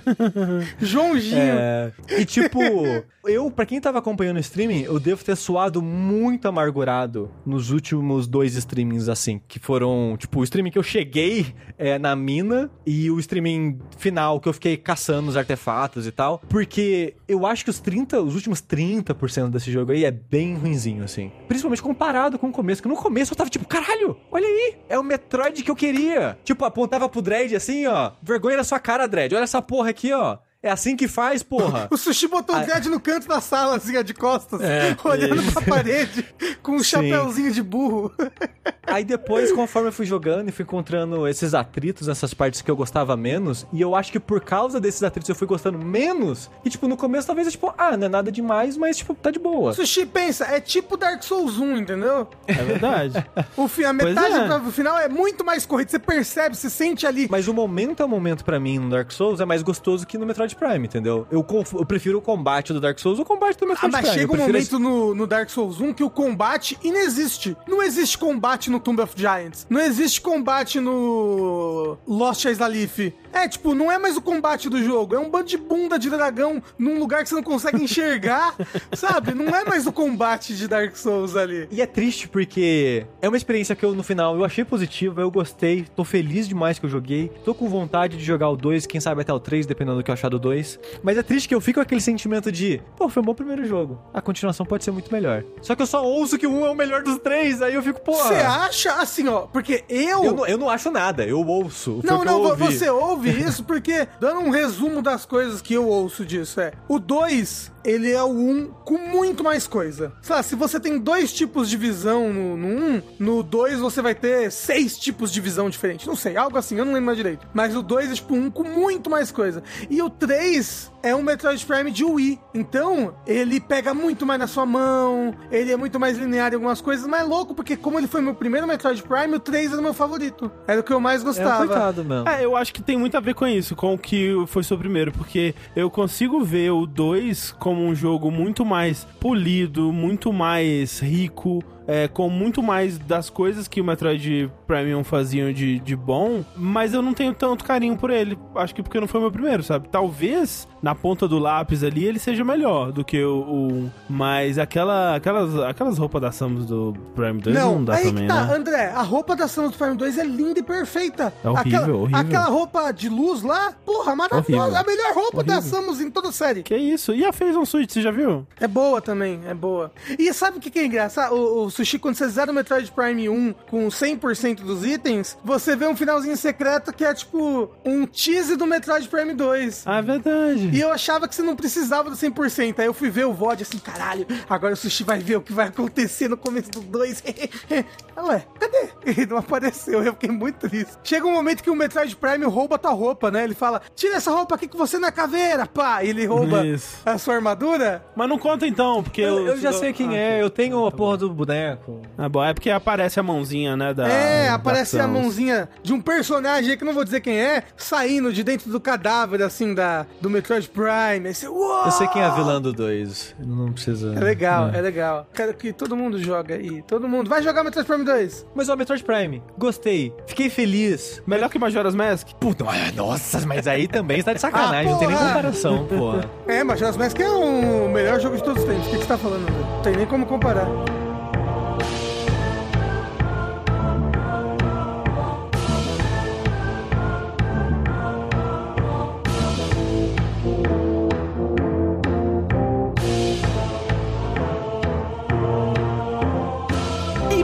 Falar em jogos que começam muito bem, mas vão ficando cada vez piores ao longo da aventura, vamos falar aqui da minha experiência com Vampire the Masquerade Bloodlines, que foi a minha sugestão dada pelo querido Sushi aí, que é um grande defensor desse jogo aí, um grande vampireiro, jogava vampiro à máscara LARP, vestido de vampiro no cemitério Isso. durante a adolescência inteira. Nunca acreditei que Sam- Sampa by Night era de verdade.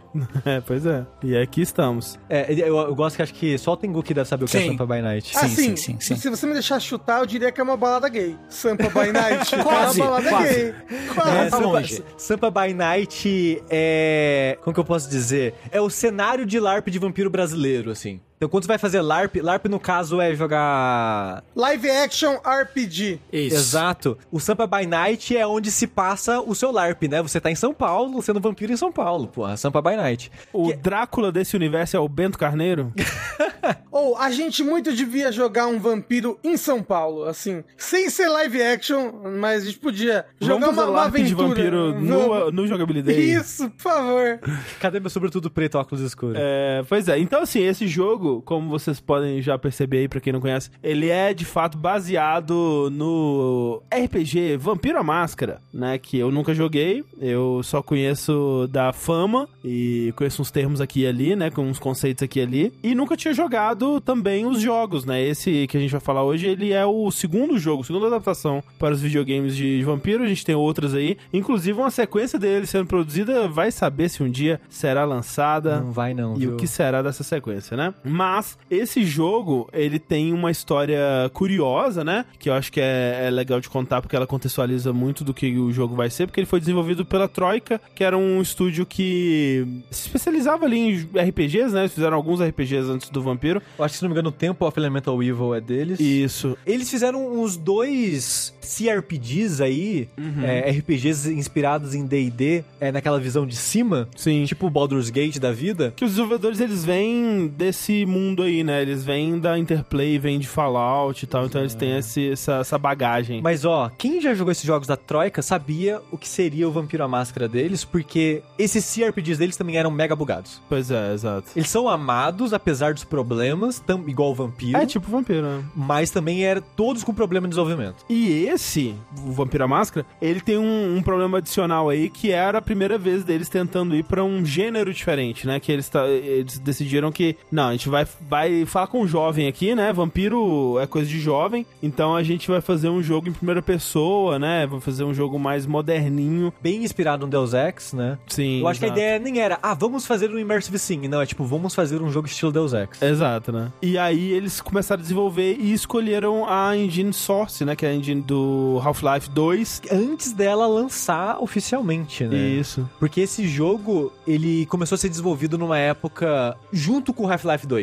Isso. Então meio que não tinha ferramenta geral, assim, suporte, pra te ajudar a desenvolver na parte técnica dessa engine. Então eles tinham que ficar batendo cabeça pra aprender. E o jogo ficou pronto antes do Half-Life 2. Por Sim. sinal. Aí eles, eles não tinham suporte direito, porque a Valve estava muito ocupada com o Half-Life. Eles tiveram que desenvolver várias coisas deles, eles próprios ali, porque a engine não tinha, sei lá, coisa de inteligência artificial, não tinha coisa de partículas e coisa e tal. Então eles tiveram que desenvolver muita coisa por conta própria, ficou tudo bem assim, costurado, né? Mal e porcamente ali na engine. E de fato eles tiveram que é, segurar um pouco o lançamento deles, porque o contrato deles impedia eles de lançarem antes do Half-Life. E aí a Activision, né, que foi a publisher, ela teve a brilhante ideia de, pô, se tem que esperar o Half-Life sair, então a gente vai lançar junto. No dia que Half-Life 2 saiu, saiu também Vampiro à Máscara, que é uma estratégia maravilhosa e excelente aí, né? Ah, é muita inteligência, André.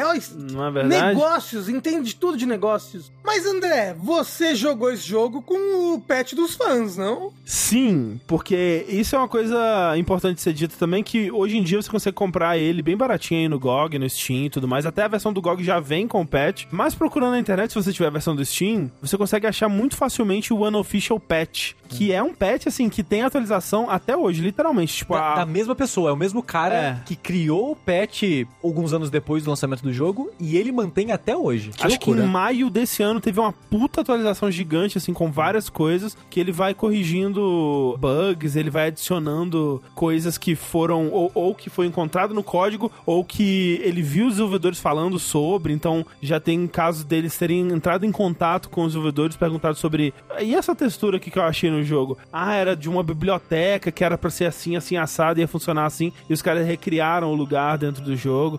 Tem personagens que eles encontraram com diálogos que não tinham sido dublados, e aí a comunidade foi lá e dublou, o que é, é- é legal, mas ao mesmo tempo é meio zoado, porque você consegue ver a diferença muito claramente, né? Quando você vai instalar o patch, você escolhe se você quer só corrigir os problemas do jogo ou se você quer, além de corrigir, colocar essas coisas novas. Eu não coloquei, então eu não sei como é que são. É, não, é tipo, tem o cara falando assim, é, boa tarde, meu querido vampiro, quantas horas são? Aí o outro responde, "Ah, seis e meia, meu senhor. seis e meia da tarde agora. O cara, tipo, gravando de um copo, assim, no banheiro. né? Então, se você for jogar o jogo hoje em dia, ele tem esse patch que é realmente um trabalho incrível, né? Tipo, ah, o jogo ele tem uma comunidade muito apaixonada. Quem ama esse jogo ama muito esse jogo mesmo. E assim, eu não lembro o que eu disse na abertura mais, mas eu tinha jogado, né, um pedacinho dele antes Em live. é, em live e em alguns sentidos ele me surpreendeu no, no tom do jogo, sabe? Porque muita coisa do que eu esperava tava lá, que esse jogo ele é uma cápsula do tempo incrível assim dos anos 2000, sabe? Ele é muito anos 2000, ele é, o mais puro suco ali da, da década do- dos anos 2000. E é uma assim. das coisas que eu mais gosto nele. É, tem um momento que o personagem entra no chat da UOL, lembra? Pra, Nossa, pra assim, paquerar. Rafa, Você está zoando, Rafa. eu estou. Mas olha, mas- é? olha, olha.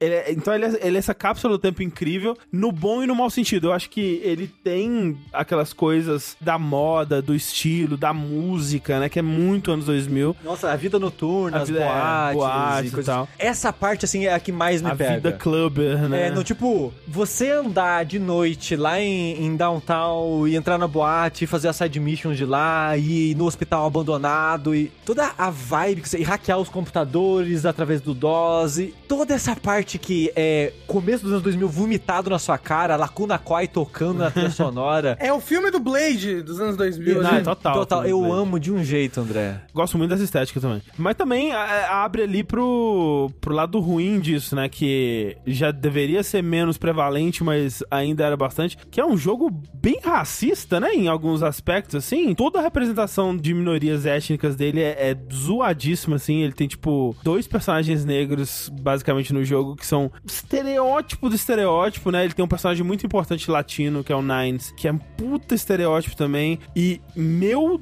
Deus do céu, os personagens asiáticos desse jogo. Socorro, eu quero morrer. Um chama Xing Ling e o outro Isso. chama. É, nesse tipo isso. nível, Tengu. Caralho. Cara, assim, todo mundo fala com aquele sotaque quebradíssimo de inglês, assim, que Sei. chega a ser aquela caricatura cômica. Obviamente tem uma, uma garota colegial com a katana e saia curta que luta contra o monstro e a saia dela fica levantando, mostrando a calcinha. Tudo arquétipo, estereótipo de, de personagem japonês que você puder imaginar, é, asiático no geral, né? É, Eu faz uns, acho que oito anos que eu joguei esse jogo da última vez, uns nove anos, sei lá. Foi quando eu falei no Vértice, que eu falei na abertura, né, o número do Vértice que eu coisei.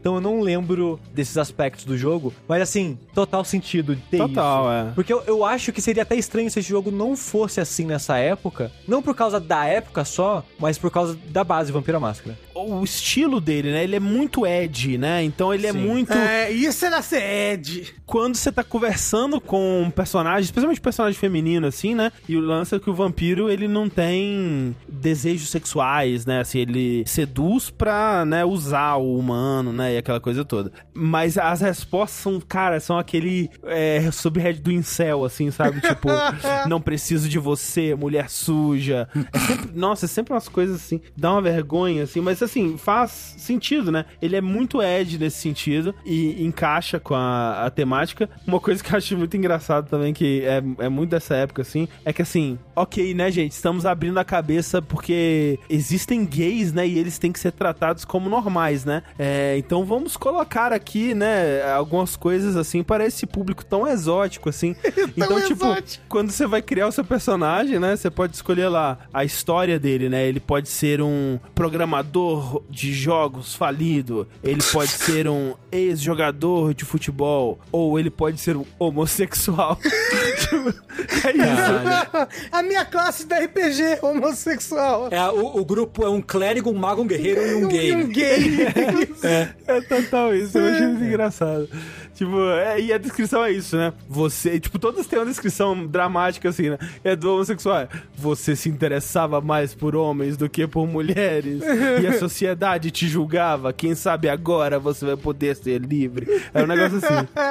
É muito coisa dessa o época. único né? jeito de ser livre é virar um vampiro. Começa daí, né? Começa com você criando seu personagem, porque, afinal de contas, é um RPG de computador baseado num RPG de mesa, né? E ali você tem. Eu não sei, são todas as classes do vampiro mesmo? Você tem todas as classes da Camarilla. Da Camarilla. É porque, é porque no mundo de vampiro tem meio que grupos, Sei. digamos assim. E esse grupo que você faz parte, a Camarilla, é o grupo que obedece a máscara. Sim. Que é o conceito de você não pode mostrar pro resto do mundo que você era um vampiro. Uhum. Então, como o jogo tem toda essa pegada da máscara, você só pode jogar com os clãs da máscara, da, da, da Camarilla. Tem umas, alguns clãs ali que são bem análogos a classes de RPG mesmo, né? Você tem um que é claramente análogo ao druida, você tem um que é claramente análogo ao mago. E alguns curiosos, assim. O Sushi, ele me sugeriu começar com o Malkavian, né? Que assim, já é pra dar muito errado. É, Dado o contexto, né, do jogo aí. que é essa é a raça do- dos louquinhos, assim, né? Eles são, eles têm, I love her. é, Isso. eles têm uma visão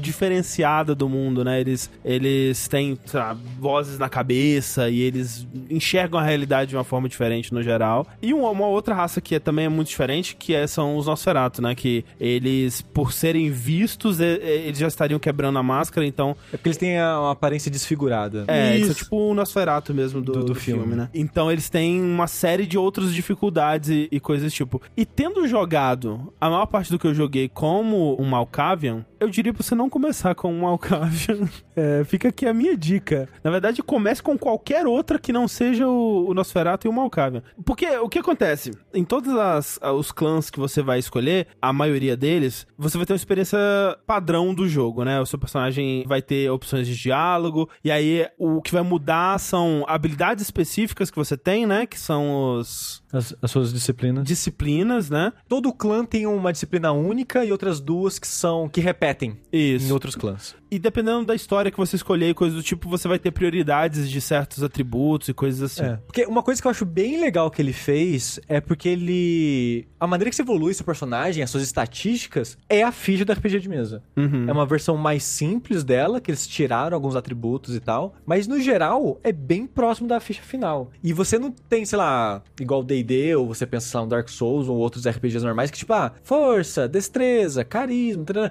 e você vai comprando, tipo, 15, 20 pontos disso. Uhum. Lá é tipo, cada um só tem cinco bolinhas. Você vai pintando bolinhas, né? E tem, tipo, toda uma gama de, de meio que de habilidades gerais que você pode ter. Tipo, as skills do do D&D de usar arma de fogo, fazer isso ou aquilo, hackear, lockpick, coisas sociais, né, Pra você ter ali. E de acordo com suas disciplinas e de acordo com essas suas habilidades, você vai ganhar novas interações com o mundo, basicamente. Novos Isso. diálogos e né, e por aí vai. É, você tem habilidades especiais ligadas a diálogo, né? Que é tipo sedução, intimidação é, e outras coisas assim. O, o Malkavian, por exemplo, ele tem a dementação, eu acho que chama. Você põe um pouco da sua loucura na pessoa, né? E você consegue fazer ela fazer o que você quer, né? é, Com esse poder e tudo E, mais. e o, e o Malkavian sugeri ele pro André, tendo nunca jogado com uma com o Malkavian eu mesmo, que eu sempre jogava de Gangrel quando eu jogava, que era o clã que eu jogava no RPG de mesa. Qual que é o Gangrel? É o druida? É mais o druida, É, é os o que tem mais ligado à ligação com a Que natureza. sumona animais e tal. É, é o que, É. é- é o que parece um lobisomem, né? De tão.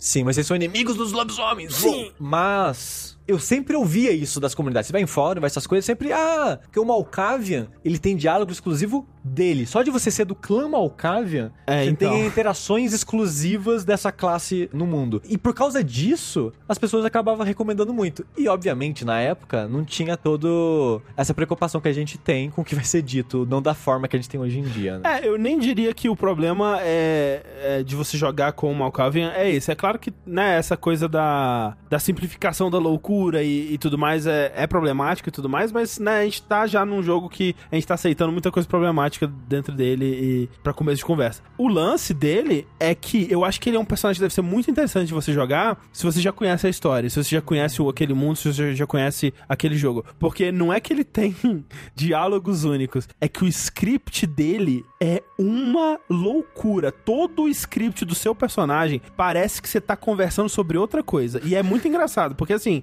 você vê que claramente é um script escrito em cima do script original. Então, porque os personagens com quem você tá conversando, de vez em quando eles falam: Caralho, hein, o que, que você falou aí? Eu não entendi nada. Ou então eles, tipo, nó, puta que pariu, um malcável, né? Que merda, que inferno. Agora eu vou ter que ficar pensando nisso que você disse aí uma semana. Mas de modo geral, você chega pra eles assim e fala assim: Boa noite, meu nobre. Quais são os sons que vêm da dama da noite? Aí ele fala: Ah, sim, no Pier de Santa Mônica está acontecendo uma festa muito legal. Porque, tipo, é, é- é- o Malkavian, ele usa, ele nunca fala nada direto do, sobre o que ele tá falando. Ele, então, é o Joker, ele é o Coringa, ele é, o palhaço. é tipo André. isso. Então, quando ele fala. E isso é verdade, tá? Eu não tô inventando. Quando ele fala da dama da noite, a da dama, não sei o que lá, ele tá falando de Santa Mônica. Até você entender que é isso que ele tá Aham, falando. entendi. Nossa, mas eu fiquei perdidaço no começo da história. Eu, tipo, mas caralho, quem que é essa mulher que ele tá falando? Não tem mulher na história? Que, que... Quem é a Pera- dama da peraí, noite? velho. É, e tudo dele é isso, assim. É muito difícil de você acompanhar do que, que ele tá falando. Você acompanha mais pela reação das outras pessoas, porque o diálogo não tem tanto diálogo único das outras pessoas. Então, ela, às vezes, elas respondem como se elas estivessem te entendendo normal. É o que é curioso também. E outras coisas, assim, que, tipo, ele tem também na loucura dele umas visões do futuro, assim, umas, uns entendimentos do que vão acontecer. Ele tem vozes que falam na cabeça dele que te dão meio que uma, um direcionamento de quem você pode ou não pode confiar, que acaba mexendo um pouco em certas revelações, certos mistérios. Você acha que, entrega um pouco? Hum, Eu não sei, eu não sei como é que seria sem isso. Mas, tipo, tem personagens que eu não sei se no jogo normal, com outros, outros clãs, seria um mistério que eles iam te, te querer te fuder depois, né? Te, te ferrar. Mas com o Malkavian, eu tava assim, ok, essa, essa, essa pessoa tá mal intencionada. Nessa daqui eu posso confiar. E, e já tava muito mais claro isso desde o começo, assim. Eu não sei se essa era a experiência pretendida André. e ficava claro de alguma outra forma. Mas o que que é o jogo, né? Você cria o seu personagem ali, eu criei o meu Malkavian bonitinho, focado em, em hackear e skills sociais. Porque eu, tinha, eu lembro que eu tinha gostado muito da parte do computador quando eu É joguei é no, muito legal. no Saideira, né?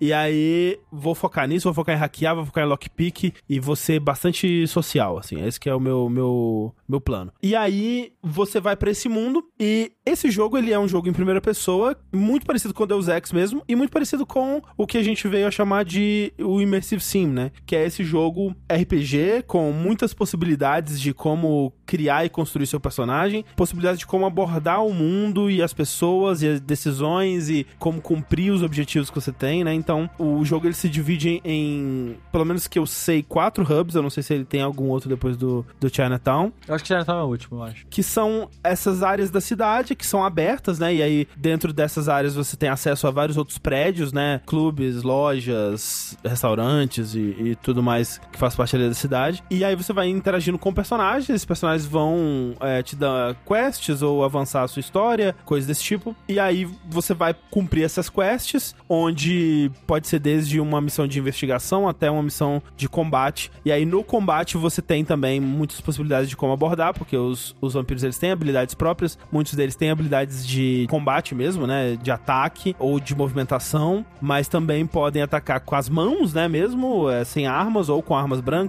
armas né, melee, armas corpo a corpo e também com armas de fogo, né? O jogo ele tem todo um sistema de, de tiro em primeira pessoa ali que permite isso. E você falou que ele é feito na engine do Half-Life 2, né? Isso. E você acha que isso é, trouxe um benefício pra ele em questão de combate, de física? Tem coisa com física? Tem bastante coisa com física. A física dele é um problema, inclusive, em vários aspectos. Você consegue carregar coisas do cenário e arremessar, o que na época era muito inovador, né? E você tem um RPG com isso, devia ser algo impressionante. Ele, Rafa, ele é um jogo muito ambicioso. Tipo, nossa, os caras estavam mirando nas estrelas, assim. Eles, nossa, eles tinham um sonho muito lindo de, de pra onde eles queriam levar essa nave espacial aí. Mas eles não, não acertam, assim. É, o objetivo deles passam bem longe, assim, do que eles queriam entregar. Mas onde eles acertam, eles acertam muito, sabe? Eu tenho essa. Já falei sobre essa teoria que, tipo, às vezes o jogo basta ter um aspecto que ele faz muito bem. Que mesmo que todos os outros sejam ruins, o jogo vai ser bom. E eu não tô dizendo que esse jogo tem um único aspecto bom, mas eu acho que o que sustenta ele, com certeza, é a escrita, assim. Ele é muito bem trabalhado nessa parte, assim. Então, o mundo dele é um mundo com muita vida, assim. É o que é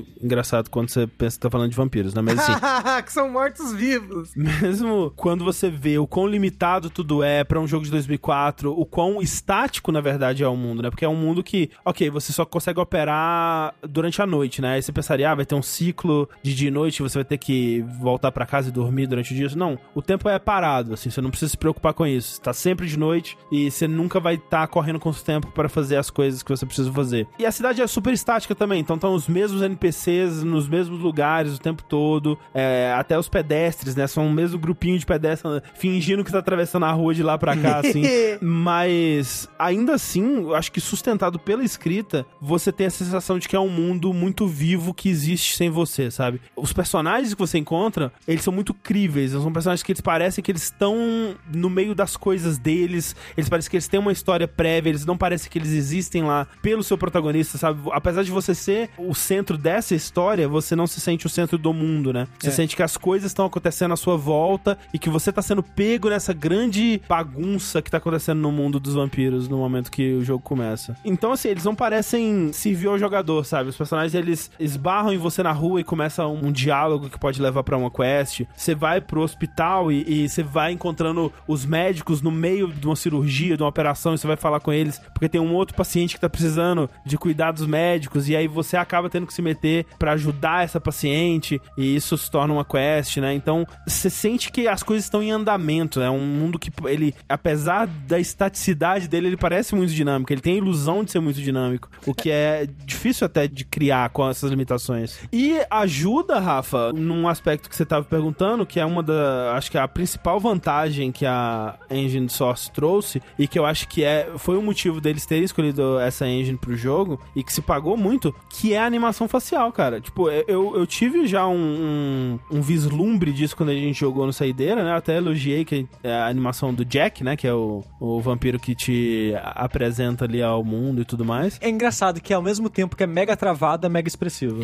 ela é travada no sentido de que não é polido, né? Então, quando vai trocar de uma expressão pra outra, quando vai trocar de uma frase pra outra, você vê que dá aquela tremida, dá aquela coisa esquisita assim. Mas os personagens são muito expressivos pro tipo de animação que é, que é aquela animação dinâmica, né? Que ela, ela não foi feita à mão pra todos os diálogos, né? Porque é muito diálogo, então é naquele esquema Mass Effect ou The Witcher, né? Que você tem uma série de animações e, e padrões, assim, que são usadas por todos os personagens, ou pela maioria dos personagens, pra expressar, né, preocupação, raiva, tudo mais. E aí você usa dessa biblioteca de animações prontas pra não ter que fazer cada uma do- dos momentos de diálogo ali. A Source, né, uma das primeiras coisas que eles mostraram foi aquele demo do G-Man, né, falando e mexendo a boca e fazendo várias expressões que era muito impressionante. E eles usam muito bem isso aqui. Então os personagens eles são muito expressivos num nível que, sinceramente, assim, pra muito jogo até moderno que usa esse, esse tipo de tecnologia fica atrás. Realmente tem personagens que você vê o cuidado, assim, e, os detalhezinhos na animação ali do diálogo deles, coisas de olhar pra um lado e pro outro, coisas únicas de personagem. Então você tem um personagem que ele tem um tique no olho, e quando ele fala, ele treme um pouco o olho, assim, na hora de falar. Você tem personagens que dão um sorrisinho sarcástico, você tem personagens que você consegue ver que ele tá com segundas intenções pelo jeito que ele olha desconfiado, assim, depois que ele termina de falar. Então tem muita coisa, muito detalhe, assim, que eu fiquei muito impressionado mesmo, especialmente colocando isso pra 2004. Se eu tivesse jogado esse jogo em 2004, eu teria ficado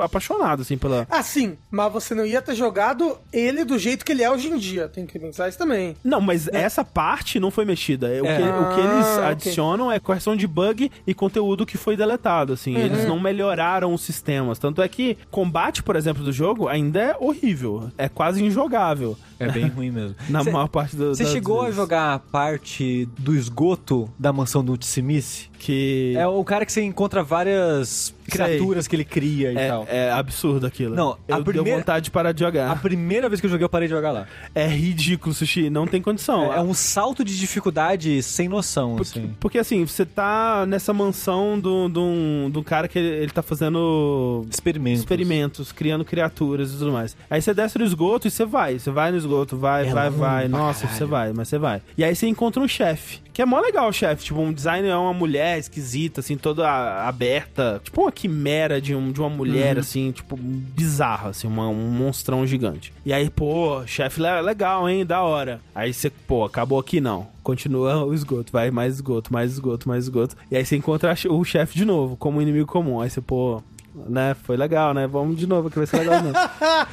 Aí você encontra de novo, e de novo, e de novo. Você, sério, você enfrenta esse, esse mesmo chefe umas seis vezes. Caralho. E o esgoto não acaba, velho. Vai indo, é muito esgoto. E eu fico pensando, pelo amor de Deus, cara, o que, que as pessoas têm com esgoto? A gente tava jogando o Matrix, né? E o jogo ele faz umas quatro horas também uma fase de esgoto. E você fica, "Pera, pelo amor de Deus, velho, mas é literalmente o ambiente mais desinteressante do mundo. Quando eu comecei o Vampiro, quando você tá em, em- em Santa Mônica e você tem que passar pelo esgoto, né, pra chegar na casa mal assombrada e tal, é, Que é um momento muito legal, Casa Mal Assombrada. é maravilhoso esse- essa Ah, essa não, parte é um ótima. dos momentos. Todo vídeo que fala de ah, momentos de terror em jogos que não são de terror, ou grandes momentos de terror em videogame, fala da casa mal assombrada do Vampires, blá blá blá. É, inclusive foi um pedaço que eu joguei em terceira pessoa, porque tava me dando cagaço. Mas assim, só pra falar que você tem que passar pelo esgoto, né? E eu falei, pô, que diferente, né? Um jogo que o esgoto, ele é quase que um fast travel, né? Você tem acesso a pontos diferentes da cidade pelo esgoto, e o esgoto é super iluminado, é mó bonito, a, a água com reflexo e tal. Porra, legal, fizeram um esgoto bacana. E aí eles me mandam o pior esgoto dos videogames. E eu em acho que o seguida. jogo, a partir daí, é ladeira abaixo. Na minha memória, pelo menos. Mas é, assim, eu acho que o jogo, ele. ele Santa Mônica, ele vai dando uma subidinha. Eu acho que a melhor parte é downtown ali. E depois é ladeira abaixo mesmo, eu acho. Você tava falando antes das possibilidades, né? As maneiras que você pode interagir com o mundo, a inspiração do Deus Ex, esse tipo de coisa. E o triste é que ele é um jogo que, eventualmente, ele corta essas opções porque ele força combate em você. Mas isso é, eu senti desde o começo. Pra, especialmente pra mim que tava tentando fazer um personagem Mais é, social. mais social e tal. Eu senti que não, não vai ter como, assim. Eu precisei investir em Combate bastante. combate, em melee, porque primeiro que você não sabe quando as quests vão descambar pra combate e é muito raro que você tenha opção, né? Então, É. muitas vezes você tá explorando um lugar e opa, era um chefe, você te trancou na sala com o cara que fazia as próteses lá e agora vai te bater com o lutar. braço, Vai é. te bater com o braço, exato. E falando nisso, ele é um jogo muito sistêmico, né? E, e- e eu acho que tá aí também uma das coisas mais legais dele, porque assim, você tem, ok, o sistema de stealth, o sistema de visibilidade, né, que ele te mostra o quão exposto você tá à luz e a outros NPCs e tal. Tem um sistema de humanidade que encaixa com isso que eu tava falando agora, que você perde humanidade quando você... É, é assim que o jogo te julga, né? É meio que o jeito dele de falar, ó, isso que você fez foi escroto, hein? Mas ao mesmo tempo é interessante porque é como se fosse uma moeda, né? Você pode gastar ela aqui e recuperar depois. Então, ele não é tão firme nos tons dele, assim, de moralidade, né? É bem maleável essa moralidade dele. Então, é, é interessante por isso, porque, putz, preciso de um dinheirinho, né? Vou enganar o cara ali, dar sangue de unicórnio pra ele, que eu comprei no, no banco de sangue. Aí, perdeu um ponto de humanidade. Ah, mas agora eu vou ajudar esse outro personagem aqui e aí eu vou ganhar um ponto. É. Que é bem do RPG de mesa, Bem, esse sistema é. de humanidade. E tem também o sistema da máscara, né? Que é esse conceito, né? De que os vampiros eles têm que manter a máscara, né? Que é. Eles não podem revelar o vampirismo pro mundo normal. E, e aí você tem áreas no jogo que são áreas só dos vampiros, que você não precisa se preocupar com esse tipo de coisa. Áreas de combate, que também não precisa se preocupar, mas tem áreas onde a máscara tem que ser mantida. Então você não pode revelar suas habilidades. Se você for consumir sangue, você tem que fazer isso escondido. E se você faz alguma coisa que quebra a máscara, você perde uma das máscaras ali, que você tem um, quase como se fosse um contador de vidas, né, que você perde uma máscara, e aí isso vai te abrindo pra ser procurado por caçadores de vampiro, que começam a aparecer à medida que você vai quebrando as máscaras, né? Que é um sistema interessante. É, e por falar nele, tem o sistema do sangue também, né, que é bem interessante, que o sangue ele funciona meio que como a sua mana, então você usa ele pra fazer as suas disciplinas e coisas do tipo, também usa pra se Pra se curar. curar, né, e outras coisas assim. E ele precisa ser consumido, você precisa estar com a sua barrinha sempre cheinha, né? Porque se o seu sangue estiver muito baixo, você corre o risco de entrar no frenesi deles lá, que você perde o controle do personagem, seu personagem começa a despirocar, ficar muito louco. Então ele joga esse, esse é, essas mecânicas, né, esses sistemas interessantes nesse mundo de Immersive Sim, que especialmente nesse começo, né, as primeiras áreas, a Santa Mônica, Downtown, é, é muito interessante como que o, o level design delas, né, como você é, acessa os prédios, como que uma coisa leva a outra, como que você vai descobrindo as coisas que são possíveis de serem feitas de uma forma bem natural, o que nos leva para as quests, né, que eu achei outro ponto muito interessante do jogo, que as quests, especialmente no início de novo, elas são bem diferentes entre si, né? Então você tem, por exemplo, a quest que a gente comentou da mansão mal assombrada, né? Que você vai numa mansão que, cara, é literalmente o hotel do iluminado, assim, sabe?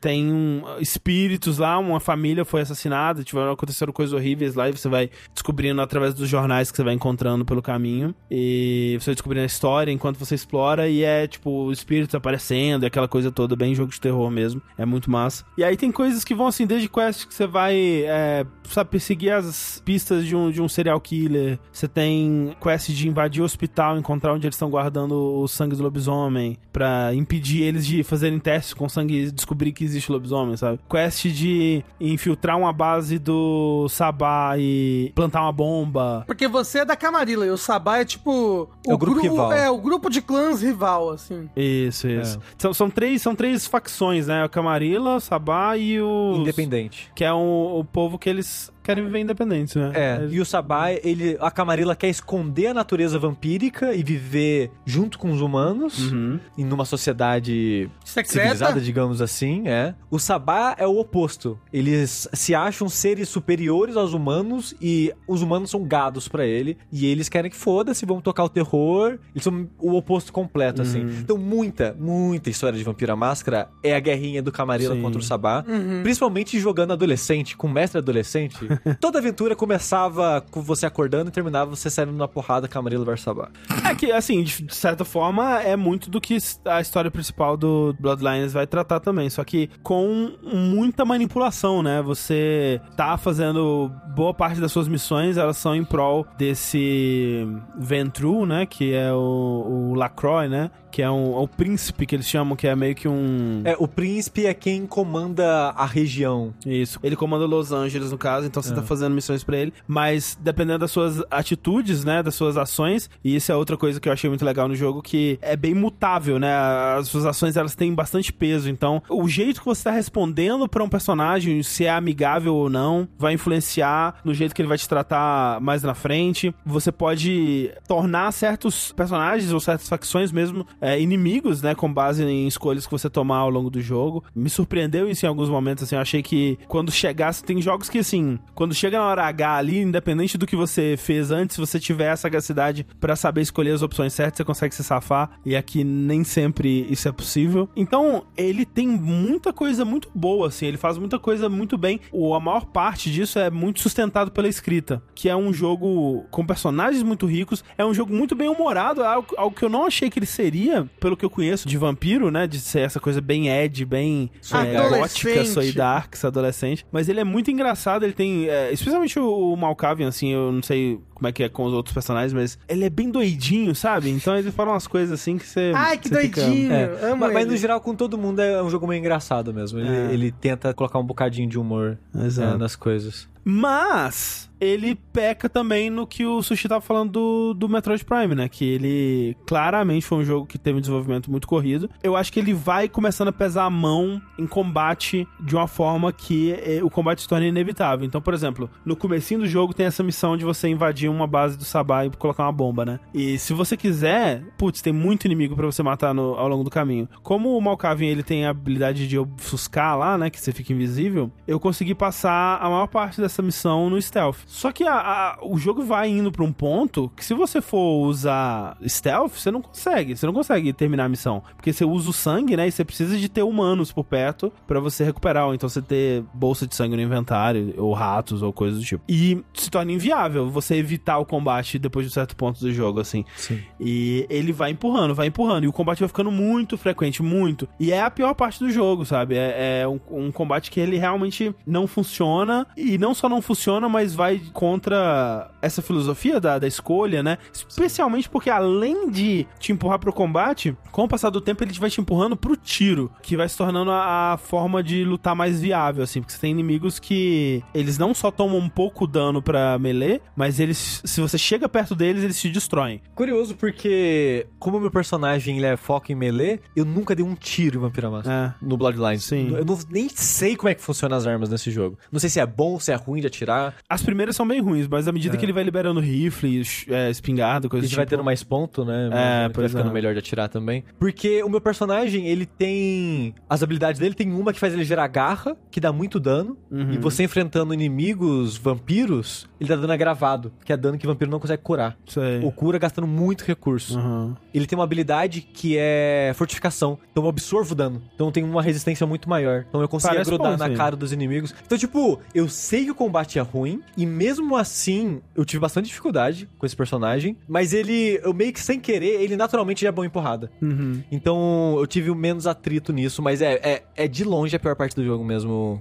O combate. É bizarro dele. Quando você pode evitar, ou quando é só um chefe aqui e ali, eu acho ok, assim, né? É, até o Deus Ex Human Revolution tinha esse problema, assim. No começo eu tava achando ok a frequência, mas à medida que ele foi avançando, eu fui ficando cada vez mais triste. E eu parei justamente num pedaço que tava, cara, meu Deus, mas não vai acabar o combate? É, vai Cê- até o fim do mundo. Você fez a combate? missão do cemitério? Que eu acho que é em Chinatown. Talvez não. Eu não lembro quem pede ajuda pra você, mas você vai no cemitério, acho que talvez o coveiro pede a sua ajuda, não lembro mais. Que ele fala que tá tendo uma infestação de zumbi. Aí acaba virando um momento meio Resident Evil 4, que você fica na casa protegendo, tipo, matando Ah, zumbis sei. que ficam brotando do cemitério infinitamente. Acho que eu não fiz essa missão, não. É uma missão aí que tem. De fato, é uma missão que tem. E assim, eu, eu sinto que eu até quero terminar, assim, mas eu sinto que eu tive a experiência, sabe? Eu acho que você pode parar, assim, porque até mesmo a história, ela vai caindo. Uhum. Ela vai decaindo, a ambientação, essa parte é do mundo rico e tal, vai piorando também ao longo do tempo. E o final não é bom. Hum. O final é bem satisfatório, assim. Não conheci ninguém que gostou do final. Alguém deve ter gostado. Mas que nem o, o André falou, pra mim, o que faz esse jogo são os personagens, é o mundo. Porque, que nem eu falei, faz muito tempo que eu não jogo. Uns uns nove anos aí, sei lá. Acho que 2012, 2013 foi a última vez que eu joguei ele.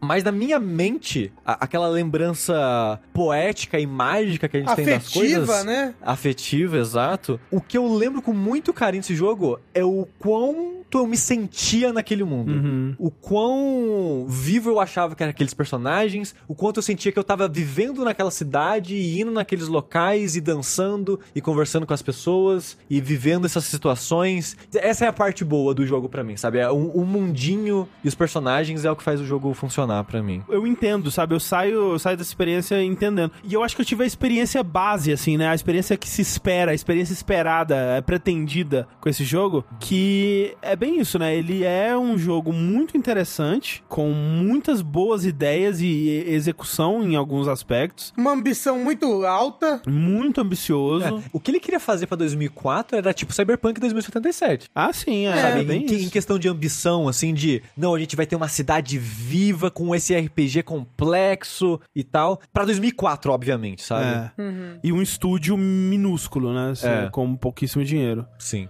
É inspirador, é bonito ver o quanto que eles vão. É, é o- é o. Sem saber que era possível, foi lá e fez? Ou foi lá e tentou fazer, pelo menos? Sem saber que era impossível, foi lá e descobriu que era impossível. foi lá e descobriu É. que era realmente impossível mesmo. Porque assim, cara, a cutscenes desse jogo, velho, eles não estavam. Eles não sabem o que eles estavam fazendo, sabe? Mas eles foram lá e fizeram, entendeu? Tipo, eles, eles foram lá e eles, eles fizeram acontecer. E eles tinham um sonho, miraram no sonho e erraram. mas eles foram, velho. For- eles foram lá. E o jogo é um, é um clássico cult, né, hoje em dia. Ele é um jogo que ele quase desmancha enquanto você joga, assim. Você sente que ele tá prestes a desmontar na sua frente. De tão cru que algumas coisas são nele. Mesmo com, com os patches, né? Então, Sim. Não, é que antes dos patches, a primeira vez que eu joguei, na minha adolescência ainda, sei lá, em 2006, 2007, não lembro. O jogo ele tem- tinha tanto bug que, sei lá, você tá andando, você afunda no chão, sabe? Você, Aham. você atravessa o chão e, e, caralho, momentos que o jogo trava e você não consegue mais progredir porque aconteceu alguma coisa que você não. Sei lá, a porta não abre, alguma coisa assim, item-chave não apareceu. Tinha muito desses probleminhas, assim, sabe? De dar soft lock no jogo, de ser frustrante de tanto que o jogo fica bugando e tal. Isso esses patches corrigem, mas não corrigem os problemas de, de design, né? De, de mecânica, de gameplay e tal. É, eu acho que o principal é o combate, assim, eu acho que se eles tirassem a necessidade do combate, acho que tinha que ter um, um- uma bifurcação do unofficial patch que tira, é,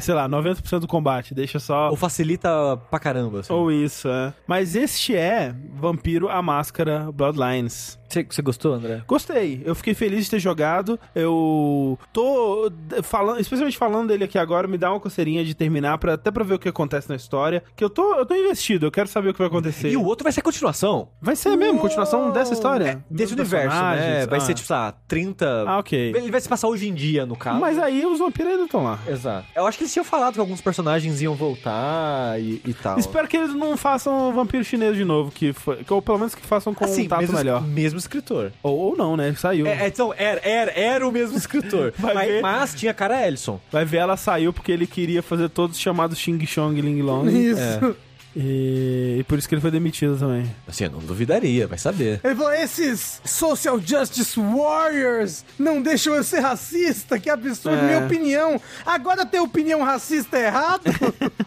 Em defesa dele, eu acho que ele é um fruto de sua época, né? Eu não acho que o Brian Mitsoda tava sendo especialmente extra-racista aqui. Ele, ele tava reproduzindo o que se fazia na, na cultura pop daquela época, sabe? O que a gente sabe que é errado, a gente não tá defendendo, Sim. mas é um jogo de 2004. É, deve ser observado, né? Mas É. contextualizado à sua época também.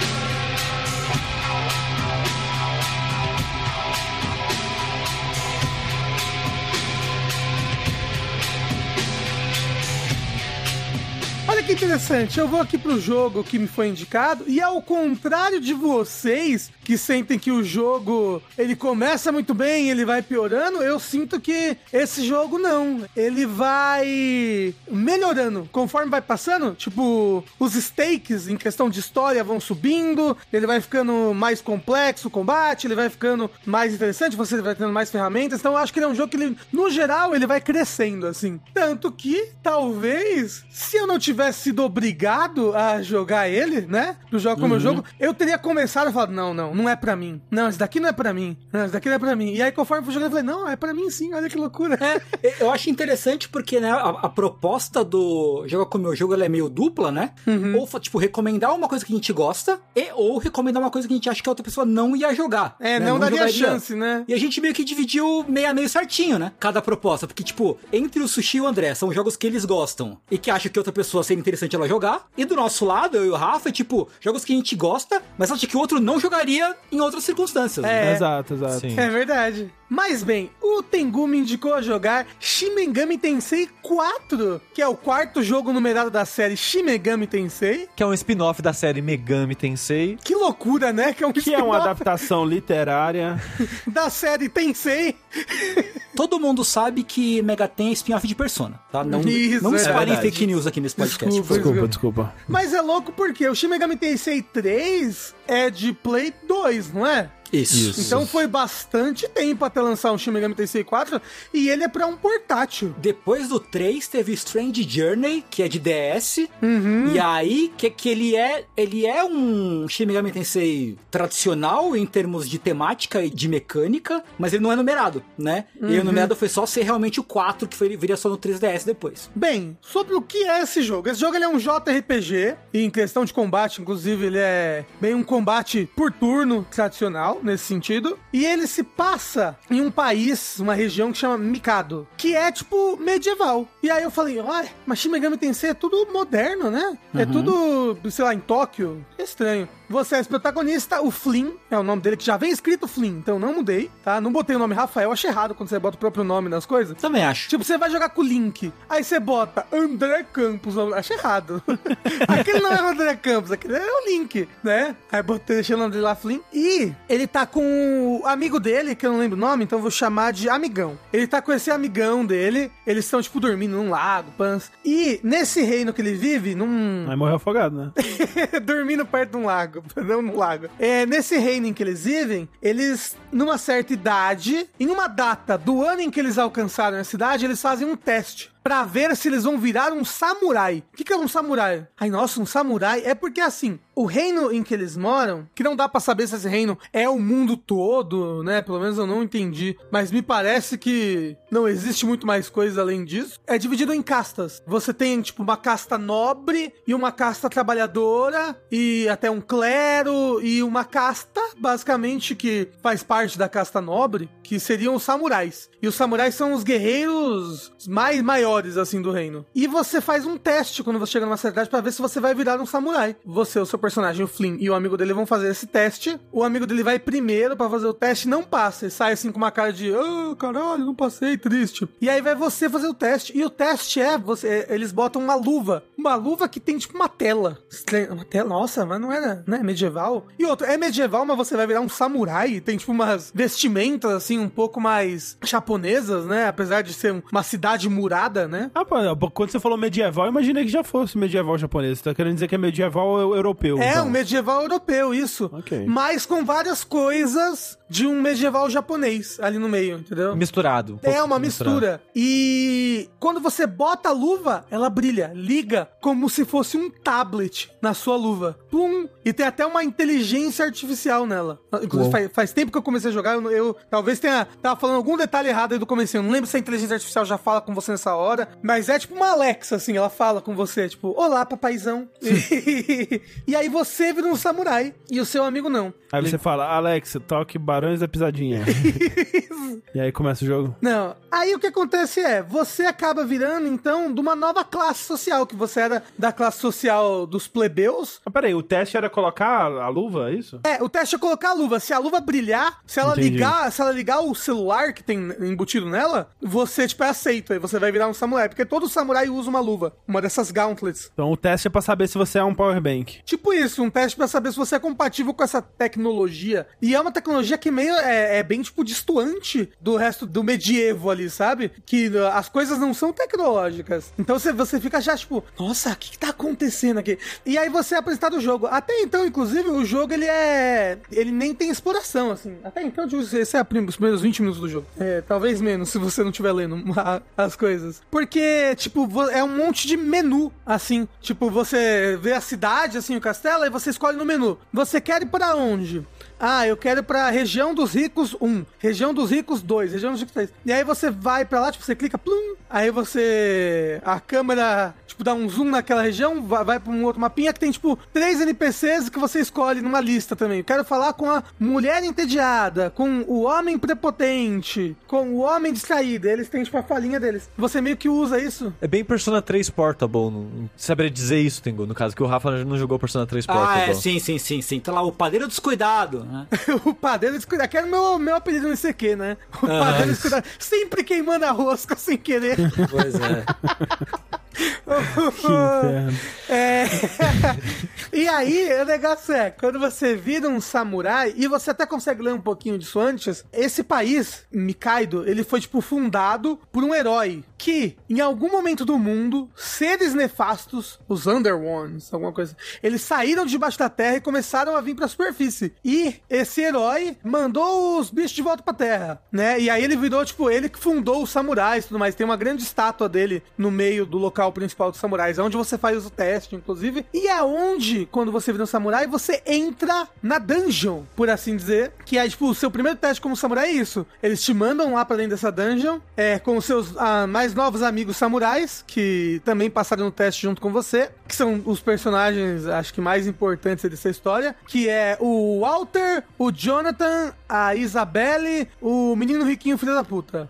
Já começa com a party cheia assim já? Então, não, porque eles não fazem parte da sua party. Eles, tipo, eles são mandados pro teste, mas você meio que encontra ele na dungeon, nesse momento, né, do jogo. Uhum. Você encontra eles na dungeon, tipo, você abre uma porta, aí tem que nem quando você vai pra região rica número 2, e aí aparece, tipo, três NPCs, você escolhe uma lista. Eles estão uhum. assim, tipo, você encontra uma porta na dungeon, você abre, e aí você encontra os três NPCs, você encontra a lista, você fala com eles. Mas eles não exploram com você como uma party então, e tal. eventualmente, quando você faz coisas coisas com eles, mesmo que estejam todos na sua parte, vamos supor que tá a Isabelle, o Walter e o Jonathan. Um deles, eu acho que aleatoriamente, vira tipo um membro extra que age sozinho. Porque uhum. a sua uhum. parte é você e mais três demônios. Porque ah, okay. é aí, aí que eles te revelam, né? Antes de você entrar nessa dungeon. Eles te revelam, olha, demônios são reais. Os samurais são os maiores guerreiros do reino e tudo mais, são importantes porque eles lutam contra os demônios que são reais. E eles estão aqui nessa dungeon que está na cidade. É nesse lugar que o herói, né, selou os demônios. Aí você tem que ficar matando os bichos lá pra eles não invadirem. Na verdade, os samurais têm o poder, graças a, a Gauntlet, de recrutar demônios. Uou. Né? E aí, que é o Shimegami Tensei de recrutar demônio, né? Aí você entra na dungeon e você não só luta com os demônios, seu personagem ele é bem forte, eu diria que ele é, pelo menos no ponto em que eu estou do jogo, ele é o mais forte da, da minha party. E ele é o personagem que você mais consegue customizar em questão de, tipo, vou seguir a build tal com ele, sabe? Vou tentar pegar essas magias, vou seguir esses atributos. Você consegue personalizar bastante ele? Nesse quesito, sim. Mas em aparência, não. Ele sempre tem a mesma aparência, apesar de que ele muda a aparência do personagem quando você veste armaduras diferentes nele. É legal. E aí, uma coisa, primeiro, impressionante pro 3DS é quando você tá nessa dungeon e depois outros lugares que eu não vou falar, talvez eu fale qual. Não, eu vou falar assim,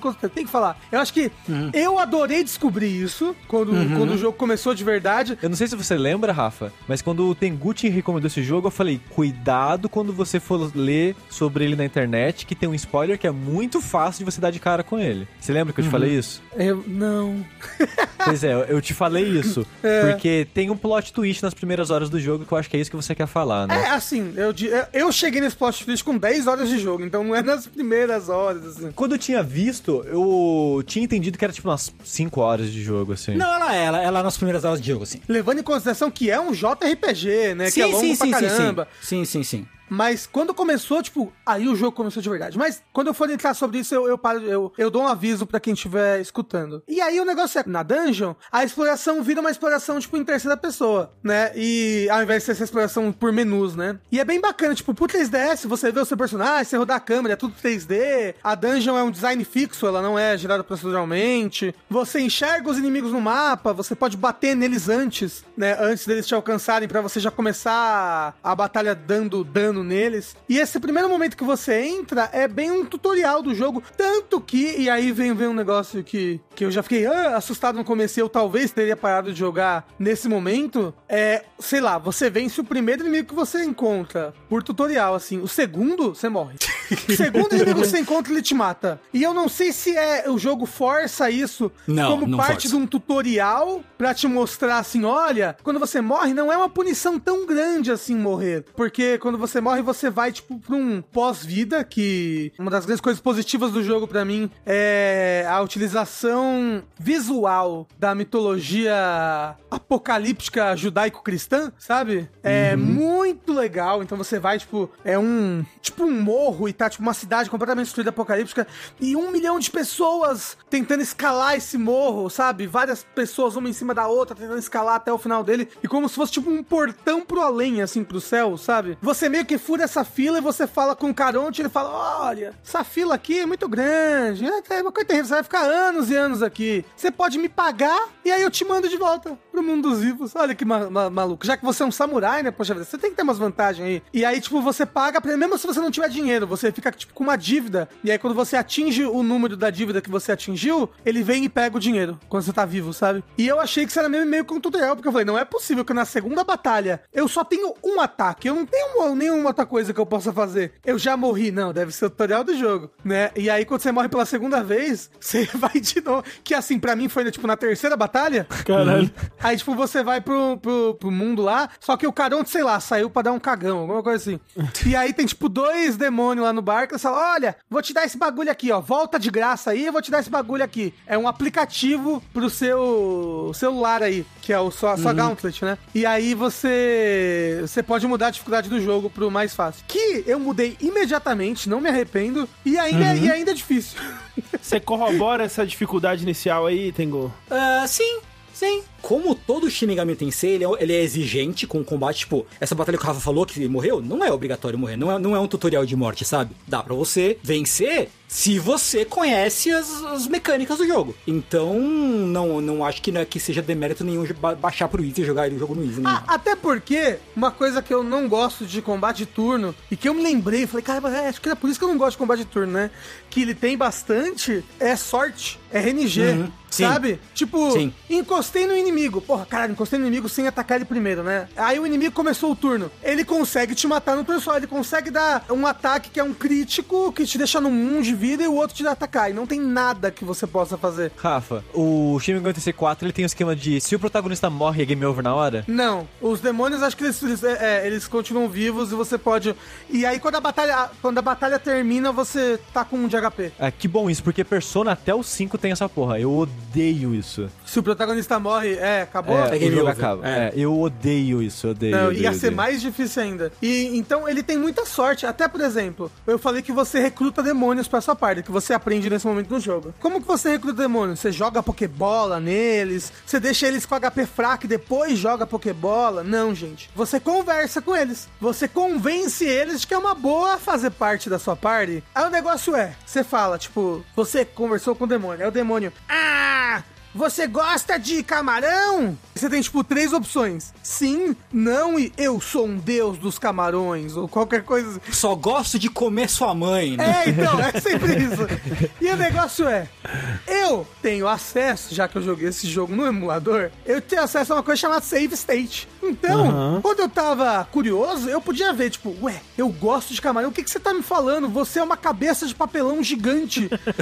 e aí, o demônio, ah, camarões mataram minha mãe e meu pai, eu te odeio, te ataca, assim, plá. Ou começa o turno do inimigo, que às vezes é morte. Se você deixou às vezes o inimigo agir, porque o negócio do jogo é você não deixar o inimigo agir, sabe? Você, você usar a fraqueza dele, você ir aumentando a parte do seu turno, que depois eu explico melhor. Mas sei lá, ele agiu primeiro por causa disso. Aí eu, caramba, voltei o save state. Falei sim de novo. Aí ele, putz, amo camarão. Que legal, vamos, então vamos juntar a sua parte. Tipo, dar um crítico assim, de um crítico de quanto ele gostou disso. Então, tipo, é meio que o RNG. Tem algumas perguntas, se, se você falar, tipo, como é que o Tengu falou? Enfia o camarão na sua mãe, um negócio assim. é, talvez essas nenhum demônio goste, não sei, porque é muita loucura. É, é que eu lembro, eu lembro de ser meio assim no Nocturne, e quando eu joguei Sim. os, os Shin Megami Tensei do Super Nintendo um pouquinho, era bem zoado também pra conseguir recrutar algum bicho.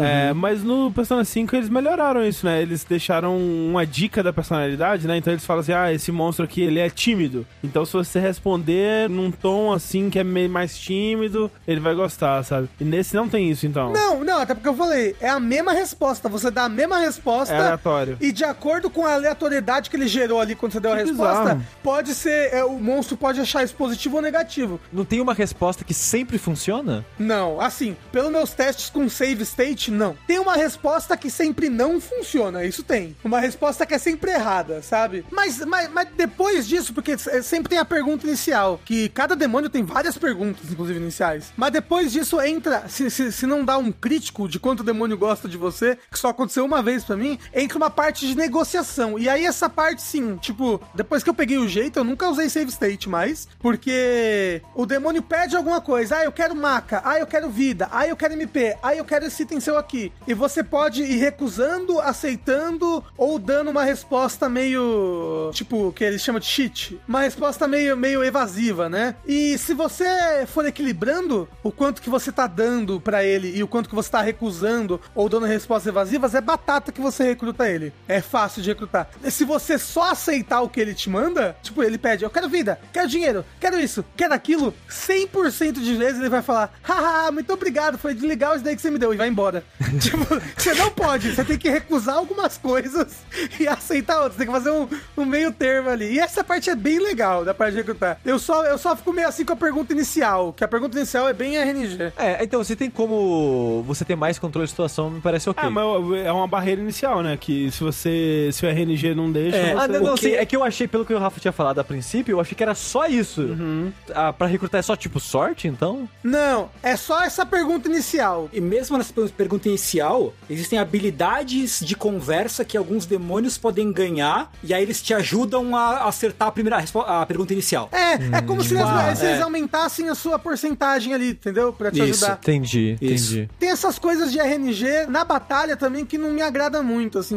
Que eu sinto, tipo, pô, eu não fui culpado por isso. Da batalha ter começado porque eu encostei no inimigo sem querer. Sei lá, eu, eu encostei no inimigo. E aí a batalha decidiu que o inimigo ia começar ao invés de eu começar. E aí o inimigo começou com um ataque que é um status que me mata na hora, sabe? Tipo, caramba, eu- foi só foi só sorte. E isso não me agrada em batalha por turno. Mas no geral, a batalha é. Quando não tem isso, ela, ela é divertida porque ela, ela é tipo a do Persona. Ou melhor, né? A do Persona é tipo ela, que cada demônio tem o seu. os elementos que ele é forte ou que ele é fraco, né? Os elementos são tipo ataque físico, ataque de tiro, fogo, gelo, raio, luz, trevas E vento. e vento, isso. E aí, tipo, se você usa um ataque que o inimigo é fraco, além de você dar dano bem mais forte nele, você ganha uma etapa a mais do seu turno. Tipo, alguém da sua party vai poder atacar de novo. Normalmente, eu acho que normalmente é a mesma pessoa que deu o crítico que ataca de novo, mas às vezes não é. Porque tem vezes que eu já, eu já dei o crítico com o Flynn e com nenhum dos outros monstros, e quem pôde atacar de novo foi um outro monstro, entendeu? E não o Flynn. Mas você ganha uma ação extra. É, cê- É. é, você ganha uma ação extra. E com essas ações extras, todas as batalhas normais, assim, se você começou a batalha e você já descobriu qual é o ponto fraco daquele inimigo, você ganha no, no- sem deixar o inimigo agir. Mesmo no Persona 5, Rafa, que é o jogo mais fácil dessa série, incluindo Shin Megami Tensei junto, ele ainda assim tem um pouco dessa lógica. Tem momentos, mesmo no normal do Persona 5, que se você não descobriu a fraqueza do inimigo, você deixou o inimigo agir primeiro, tem chance dele combar e te, te matar. Que ele vai usar a sua fraqueza contra você e aí ele vai agir de novo e ele pode te matar. Tem muita situação, mesmo no jogo mais fácil desses, que você pode morrer de repente. Mas é muito interessante que isso acontece porque o jogo, o inimigo usou o mesmo sistema contra você. Uhum. Eu, eu concordo que é frustrante, e pra mim, no Persona especificamente, a frustração vem de todo mundo pra morrer, menos o protagonista. Isso, isso eu acho meio merda, assim. Se tirasse isso do Persona 5, pra mim, eu quase não teria nada pra reclamar do combate, porque é tão satisfatória essa sensação de você. Ah, eu entendi esse inimigo, eu posso conversar com ele, dar a resposta que eu quiser, porque eu já entendi como ele funciona, a personalidade dele, esse tipo de coisa. Ou eu posso simplesmente destruir esse inimigo, porque eu já entendi as fraquezas dele e já entendi os combos. E eu não sei como é que é no Shin Megami Tensei 4, mas no Persona, você eventualmente tem habilidades que deixam esses combos ainda mais fortes, ainda mais fluidos e mais poderosos, assim, que deixa o combate mais dinâmico e mais divertido. No Shin Megami Tensei 4 é, é meio que esse sistema é, é do começo ao fim parecido ou ele também vai evoluindo aos poucos? Assim, eu não zerei o jogo, eu sinto que eu tô próximo de um segundo ponto de virada da história. Pelas coisas que estão acontecendo, eu acho que eu tô pra encontrar o Black Samurai. Novamente, assim. É, tipo, o Black Samurai é um, é um boneco misterioso, que é um vilão, que, muito curiosamente, ele usa o mesmo uniforme que usavam os personagens do Strange Journey. É tipo aquela armadura tecnológica, assim, e tal, Aham, do, Strange- aham. do Strange Journey, só que ele usa uma que é toda preta com os olhos vermelhos, assim. Então, tipo, até o momento em que eu estou, a batalha está bem mais divertida porque eu tenho, eu como personagem, tenho um monte de novas habilidades e os meus demônios têm um monte de habilidades diferentes, então eu consigo estrategizar melhor as coisas, eu consigo pegar o ponto fraco sempre dos inimigos. Você ainda tá no Easy ou você voltou pro normal? Tô no, no, no easy. Se eu pudesse, eu botava no Merciful. Uma dificuldade que eles botaram só depois no Shin Megami Tensei, né, Tengu? É, colocaram no, Eu não sei se eles colocaram no, no- no- Se tem no 4, mas eles colocaram no,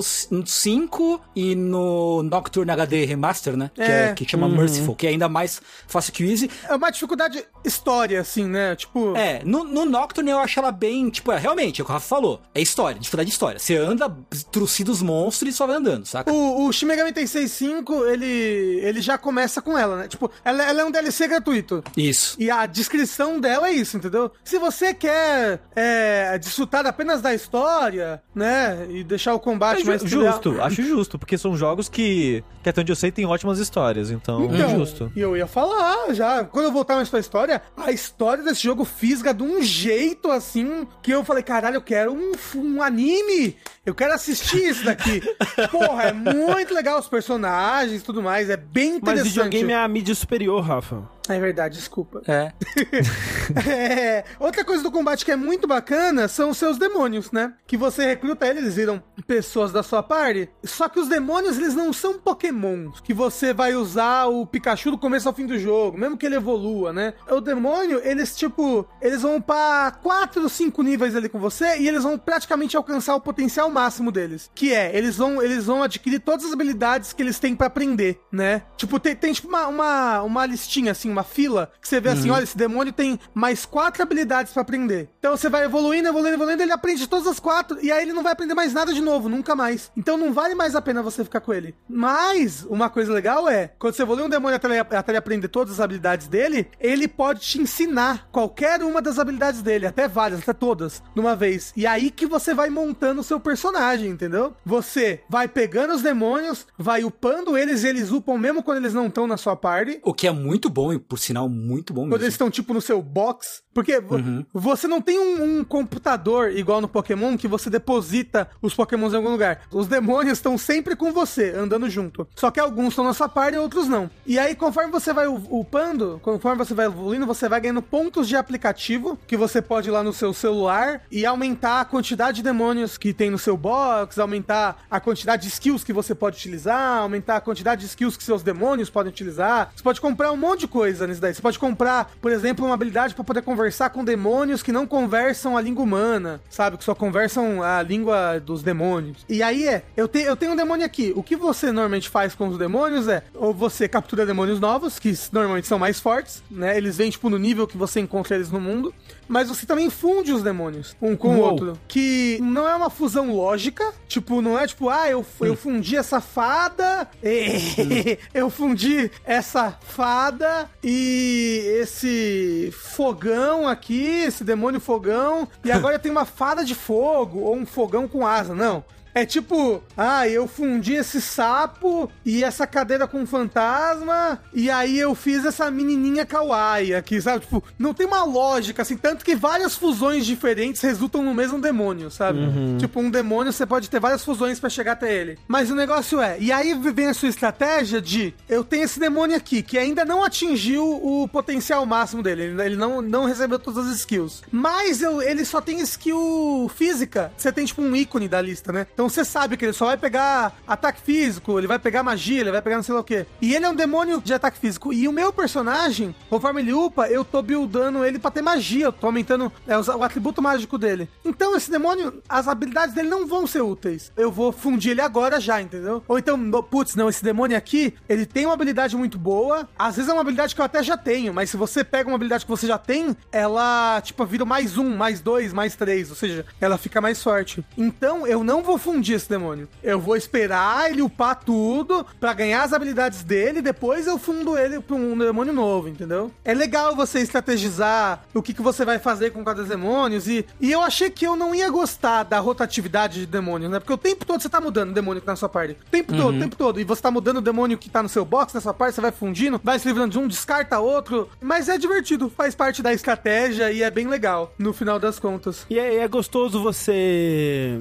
passar um tempo com uma parezinha e depois vir com uns, uns bichos foda. Você monta os bichos e fala, caralho, agora, agora minha party tá fudida. Agora minha party tá de lascar. É, principalmente quando você faz as fusões especiais, assim, que aí é uns demônios mais bonitos, né? Um demônio. Caramba, esse demônio aqui é um, parece um anjo, que irado, parece um, um cavaleiro. Tem uma pergunta pra te fazer, Af. Diga, diga, diga. Antes de ter o primeiro twist do jogo, tem um boss. E esse boss é tipo, é o Ornstein Small do jogo, assim, sabe? Ele é o, é um matador, ele é o primeiro boss que quer saber se você aprendeu a jogar ou não. E eu queria saber qual foi a sua experiência com ele, que no caso é o Minotauro. Eu ia trazer o Minotauro quando eu ia falar do design dos demônios. Ok, ok, Porque... beleza. Não, não, não, já posso falar dele agora. Já ia falar. Ok, justo, O design beleza. dos demônios, ele é 880 em alguns sentidos. Tem um design que é muito ridículo, mas eu Sim. acho que é um ridículo proposital, né? Tipo, eu falei, Uhum. é uma cabeça de papelão, é uma cadeira, né? Que loucura. É que a maioria deles é alguma,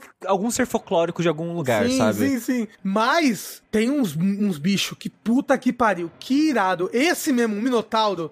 Nossa! quando- quando- porque você fica sabendo que você vai ter que enfrentar o Minotauro antes de você chegar nele. E aí você fica tipo, ok, vai ser um Minotauro, né? Vai ser um, um demônio aí qualquer, um meio, meio touro. Mas não, a, a aparência dele, ele é tipo, é como se os buracos do olho fossem as narinas do touro, o resto da cabeça do touro é pra trás, e aí os braços do touro vão assim por trás e encaixam no que seria o braço do humano. Assim, nossa. é como se um touro tivesse montado na cabeça do- da Isso, pessoa, mas, né? é, é- é- mas essa parte da, da caveira se misturando com a cabeça do touro é, É muito legal. Muito legal. É. Nossa. Não, e, e o, e o touro é como se fosse rasgado, né? É quase como se, na verdade, uma pessoa estivesse vestindo a pele de um touro, porque Isso. O touro do ombro pra trás ele não existe, é como se fosse o couro ondulando assim, é, rasgado, né? É. E a parte de trás dele, desse touro que foi rasgada, o cara vestiu como se fosse uma calça, que a calça também tá toda rasgada da parte que ele tirou do touro, sabe? Então é como se alguém tivesse matado um touro e vestido ele. É, é, mu- é um design muito foda. É. É foda, é foda. Gosto demais. Ele é o primeiro boss que eu achei difícil, mas eu acho que eu tenho essa coisa, Tengu. Hum. Por exemplo, antes de chegar nesse boss, eu tinha feito todas as quests que dava pra fazer até chegar nesse boss. Aham, e o negócio é, esse boss é pra você enfrentar ele no nível 12, assim, né? Mais Eu ou menos. lembro. Eu tava no nível 19. Sei, Assim, ou easy. seja, é, então, no easy, que não é fácil, tá bom? Não é fácil, ainda é Ah, muito mas, mas- difícil. mas poderia ser mais difícil. que Sim, poderia ser dizer. mais difícil. É, sim, sim. É, então, ele não foi difícil, mas ele foi maneiro pra caralho, assim. A- até porque ele te faz perguntas no meio da batalha, e vários dos bosses mais bacanas fazem isso. E aí, dependendo do que você conversa com ele ou não, e você entende isso pelo que ele tá falando, né? E da maneira que ele tá agindo, você pode deixar ele mais difícil ou mais fácil. Tipo, se você desmoralizar ele, ou se ele empatizar com você, ele não é o Minotauro, digo o boss, os bosses, né? O boss pode, tipo, ficar com a accuracy menor, ou ele pode ficar com a defesa menor, tipo, de acordo com como você conversa com ele. É normalmente nas trocas de fase, assim, o boss conversa com você e você pode acertar ou não a pergunta ali, é bem divertido. E esse boss, no geral, é, é muito legal. Ele é o primeiro inimigo do jogo que faz você realmente pensar, assim, tipo, a estratégia, como é que eu vou pensar cada turno pra que eu consiga ganhar a luta, porque senão, de repente, ele vai dar uma reviravolta, vai me pegar no tropeço e vai me atropelar, assim, sabe? Ele é bem, bem desafiador, o, o Minotauro. Ah, sim, ele não foi o primeiro boss difícil que eu fiz, porque, como eu falei, eu fiz as side quests e eu, e eu enfrentei o dragão do lago antes dele. Eu enfrentei um, o Wukong antes dele também. Pode crer, O pode Wukong crer. que é difícil, foi difícil pra porra, nossa, foi muito difícil de enfrentar. Então, tipo, ele não foi o primeiro difícil, mas ele é um boss difícil, bem divertido. Mas então, você descobre que o samurai ele tem que lutar contra os demônios e tudo mais, e ele recruta demônios, e tem essa dungeon principal ali. Você tem essas duas pessoas que for- foram junto com você, que é o Jonathan e Walter, e você começa a virar amigo deles. Uou, o Jonathan, ele é um nobre, ele já era um nobre desde o começo, então ele tem uma visão de mundo que é diferente da do Walter, que veio da plebe, igual você. E, pulando a parte do riquinho mimado, que é uma parte legal, mas quase que um filler nesse momento, o negócio é, aparece no reino o Black Samurai, que é essa pessoa que está entregando livros para a população. E li- livros que falam sobre uma tal de literatura. É, não, Uma literatura? Aí não, aí não. Como assim? Ideologia de gênero. É. Eu ainda não sei o que isso vai virar, ok? Eu não sei se vai ser uma coisa legal ou não. Mas o negócio é: você vai comprar um pãozinho lá na padaria, você vê que o padeiro ele tá, tipo, super animado com esse livro que ele recebeu. E esse livro fala um pouco assim de como, caramba, os nobres, né? Que escroto, estão aqui em cima da gente, que é a plebe, sabe? E é o Karl Marx. Né? É, bom velhinho Karl Marx. Pô, no- nobres são escroto mesmo, né? Deixando a gente desse jeito aqui. Porque a maior parte do pessoal da plebe que você conversa, eles, tipo, não, ainda bem que existem os nobres pra pensar pela gente, sabe?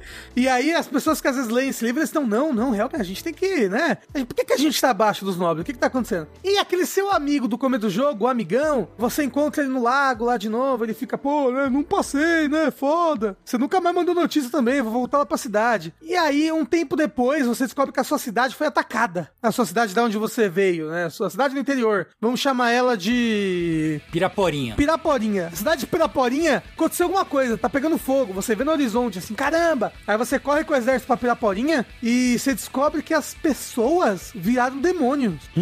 Várias pessoas viraram demônios, algumas se esconderam na floresta, os sobreviventes, e elas viraram demônios porque elas estavam lendo os livros do Black Samurai. Inclusive quem? O seu amigo, o seu amigão. E ele vira um demôniozão, que é um boss, porque ele também comprou essas ideias do Black Samurai. E aí você encontra, depois que você mata o seu amigo, você encontra o Black Samurai. E ele tá com uma roupa super estranha, uma roupa moderna, assim, tipo, uma armadura futurística. Tipo, você tá tipo, caramba, é moderno, né? Tipo, Você tem o contexto pra essa roupa aí? Você ouviu quando o Tengo falou ou não? ele falou que é uma roupa que já apareceu em outra em outros Shimigami, né? Isso, isso. Sim. Mas eu, eu não sei se a história desse Shimigami se liga com algum outro. Mas essa roupa tem duas coisas quando aparece, Rafa. Tem esse plot twist de, pera, tem mais coisa moderna fora minha luva.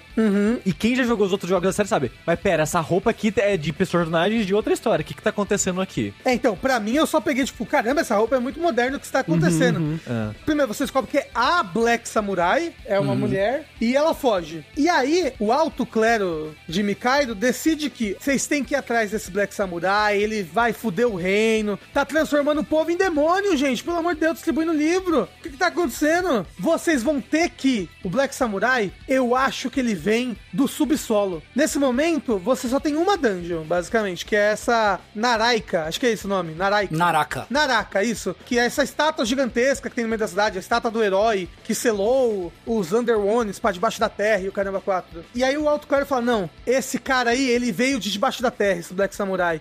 Samurais, eu sei que isso é um. Vai contra o código de vocês, isso é contra a lei. Mas vocês vão ter que ir até o final da dungeon e descobrir de onde vem esse cara aí. Aí os samurais ficam, não, isso é contra o código dos samurais. A gente não pode passar de um certo andar ali da dungeon, né? E aí você briga, briga, briga, você recebe a missão de, não, você vai ir até o final da dungeon. Então você e sua party. E agora eu vou entrar em spoilers, ok? Então se você não Ok. quer mais saber sobre a história de Shin Megami Tensei 4, saiba que gostei muito, recomendo, mas se for jogar, joga no easy. Não há necessidade de passar raiva, não há necessidade de, de ficar triste, não há. Ou então, né, faz que nem o Rafa fez, joga a primeira luta depois do tutorial, vê se acha muito difícil e aí muda. Não, não, não, você só pode mudar depois que você morre duas vezes. Ok, mas então, aí faz isso, morre duas vezes e aí decide se muda. Mas joguem, tipo, é muito legal. Ou então, já que tá na moda, vai pro 5. Eu acho que o 5 vai ser tão bom quanto esse, não sei. Por enquanto, a história do 5 ainda não me fis- fisgou do jeito que essa me fisgou. Desde o começo, essa daí me fisgou. Desde o comecinho ali da parte do, caramba, eles vão botar a luva pra ver se é samurai. E o amigo dele não passou, mas ele passou. E agora tem essa dungeon. E é legal de explorar a dungeon. Tipo, ela é assustadora. E tem aquele momento que você vai pra um bolsão dimensional dentro da dungeon e aparece o Stephen Hawking dentro do bolsão dimensional. Caramba, o que está acontecendo? Mas então, spoiler. Você resolve adentrar a dungeon, você passa a porta que é proibida, que não poderia ser passada, uma porta que foi selada pelo próprio Aquile lá, o herói. Você encontra o Minotauro, que era um demônio do Aquile, né? Um- da parte dele. Você derrota ele. E aí você vai pro andar abaixo e aí aparece assim. Primeiro, já o andar abaixo já é muito mais tipo, opa, parece um mundo mais moderno, assim, parece um- um- uma estação de trem quase aqui meio abandonada, assim. E aí tem uma, um aviso, assim, tipo, cuidado, a partir desse momento, anjos, existem anjos. Aí cuidado com os anjos. Eita, a partir desse momento existem anjos? Nossa, que loucura, né? Uma placa de construção. É tipo, a partir desse momento existem anjos, dizem as escrituras antigas. Que quem traduz pra você é o aplicativo, né, de celular. e nossa, aí você acha até um elevador, você acha um lugar que é tipo, cara, isso aqui é um prédio em construção, o que que tá acontecendo? Aí você desce e aí você vê que você está numa torre gigantesca no meio de Tóquio. E o céu é como se, é como se Tóquio estivesse dentro de uma gigantesca caverna. Uma Tóquio toda moderna, pós-apocalíptica, assim, em ruínas e tudo mais. Você vai vendo as placas e às vezes as placas é, não esqueça o seu equipamento de segurança, dizem as escrituras antigas. É, é tipo, não, alguém construiu isso. Quando você chega lá embaixo, tem gangues e as gangues te atacam e você, hã? O que que está acontecendo? E você meio que descobre que vocês são os anjos que estavam no céu até agora. Então, aquela placa era um aviso pra ter cuidado com vocês, né? Porque a partir dali, vocês iriam atacar os Under Ones. E os Under Ones que falam que o herói selou os Under Ones, não sei lá o quê, são os humanos que vivem em Tóquio. São o pessoal normal, a população. Que vive, tipo, sobrevivendo ali entre a máfia, entre os cultos e tudo mais, e os demônios. Porque é uma pegada meio Midgar no Final Fantasy VII, né? É como se Mikado fosse uma tampa Isso. de pedra gigante em cima de Tóquio. É, Né? É como se fosse tipo uma redoma, uma caverna, que o Rafa falou, né? E tipo, Tóquio então não tem céu. É tipo, é só pedra no, no céu, assim, sabe? E o negócio é, a partir desse momento muda até a exploração do mapa. Porque antes você explorava o mapa por menu, que nem eu falei, né? A não ser quando você estava dentro da dungeon que você era andando. Aí vira uma exploração que você tem um mapa de Tóquio e você anda nele com um íconezinho, assim, tipo um bonequinho que é um triângulo pra, de cabeça pra baixo, uma bolinha. E aí você interage com pontos de interesse, aí tem tipo uma ponte fechada, aí você tem que ir em outro lugar, fazer uma quest, aí você consegue abrir essa ponte, por exemplo. E aí vira um outro tipo de exploração de mapa, bem mais interessante. E aí você começa a encontrar as facções e começa a ter muito mais atrito entre as ideologias e o jeito de pensar que já, já tava tendo antes, mas do Walter e do Jonathan. Mas peraí, o pessoal de Tóquio, eles te reconhecem como anjos ou eles acham que vocês são pessoas Então, normais? a princípio, tipo, todo mundo acha que você é só uma pessoa normal, assim. E você meio que até se associa com o paralelo dos samurais em Tóquio, que seriam os Hunters. Que são caçadores de recompensa. E eles têm, tipo, que nem você como samurai, você tem, tipo, uma, um quest board, assim, sabe? Que você pode pegar umas quests, que você vê o seu rank entre os samurais e tudo mais. E aí os Hunters têm também, eles têm um bar onde tem um quest board, onde você pega quests, onde você vê qual o seu rank entre os Hunters e tudo mais. Vira outro jogo. Acho que o jogo começa de verdade. E pra mim, demorou umas 10, 12 horas pra chegar aí. Mas só porque eu realmente fui fazer todas as quests é, antes e eu tive que dar uma grindada pra conseguir fazer algumas das quests. Quests. E eu gosto, eu gosto. eu- isso, pra mim, tipo, você não precisa fazer isso. Até, eu até acho que essas quests elas estão ali pra você fazer depois. Pra você, tipo, ter por que voltar na superfície pra fazer as quests. Mas eu achei super divertido. E explorando toque, assim, tipo, o jogo começa mesmo. E tem uma, uma exploração bem mais legal. E aí você acha vários outros lugares que você explora andando com o seu personagem mesmo. E ele tem um negócio de você olhar pra cima ou pra baixo com o D-pad. E aí você, tipo, tá num túnel subterrâneo. E aí você, tipo, vê um ponto de interesse ali no canto. Você chega lá e olha pro alto. E aí, oh, era um buraco. Aí você consegue sair no meio de uma outra rua que tinha lá, lá em cima, sabe? Vira outro jogo. Fica muito mais legal. E, e, assim, a partir desse momento, é até difícil de parar de jogar. Porque a história te fisga de um jeito, assim. É muito legal. E eu sei que tem um, um outro ponto de virada do jogo em que ele bifurca em dois caminhos, até três, se você tiver feito escolhas específicas que eu talvez nunca vou chegar a fazer. Tipo, ah, se você jogou esse lado, você não consegue jogar o outro, entendeu? Você vai ter que fazer uma escolha muito importante, o seu final vai depender disso e essa parte do jogo que você vai jogar, sei lá, os 30% final, não sei, ou os 40% final vai ser diferente de acordo com a escolha que você faz, assim. E pelo que eu estou jogando, não tem um lado certo e um lado errado. São, são dois lados muito cinzas, com as suas vantagens e desvantagens morais, sabe? Então, tipo, eu não posso chegar e falar, pô, quem escolhe lado tal, cuzão, né? Não, Pizza não com é. ketchup. Uh, Não, é- isso é bem bacana, assim. Eu acho que qualquer dos dois lados que você pegar, os dois lados estão errados. Mas os dois lados também estão certos. Sabe? E, e- e desde o começo do jogo, o jogo vai te dando tease. Tipo, a primeira cena do jogo é um tease desses dois lados, assim. Você conversa com duas entidades, cada uma tá tentando te puxar pra um lado. Mas, tipo, no geral, muito legal. Foi tão legal que eu comprei o 5. Então. Olha só.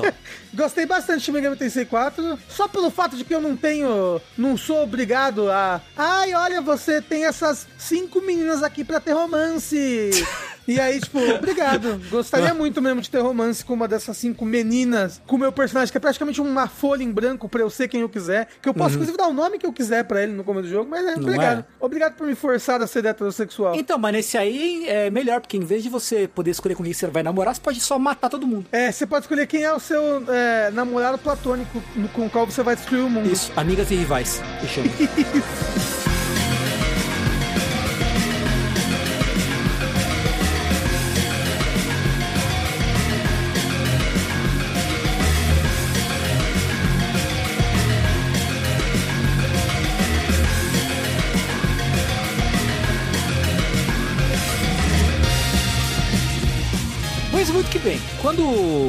Rafinha Kina me recomendou jogar Dragon Quest Builders 2, eu confesso que fui acometido por um medo grande. Porque assim, eu nunca, na minha vida, durante a minha pobre e humilde existência terrestre, gostaria de magoar o Rafael Kina, entendeu? Não, não- jamais gostaria. Em contrapartida, vendo de fora, Dragon Quest Builders 2, no caso, que é o jogo que Rafa me recomendou, é o tipo de jogo que eu realmente jamais jogaria. Porque é um jogo sobre construir coisinhas. E não é, não é a minha pegada joguinho de construir coisinhas. Eu, tipo, não sou uma pessoa criativa. Tipo, eu nunca joguei Minecraft. Eu não sei inventar coisinhas, tipo, e objetos e decorar casas. Nunca joguei The Sims também, sabe?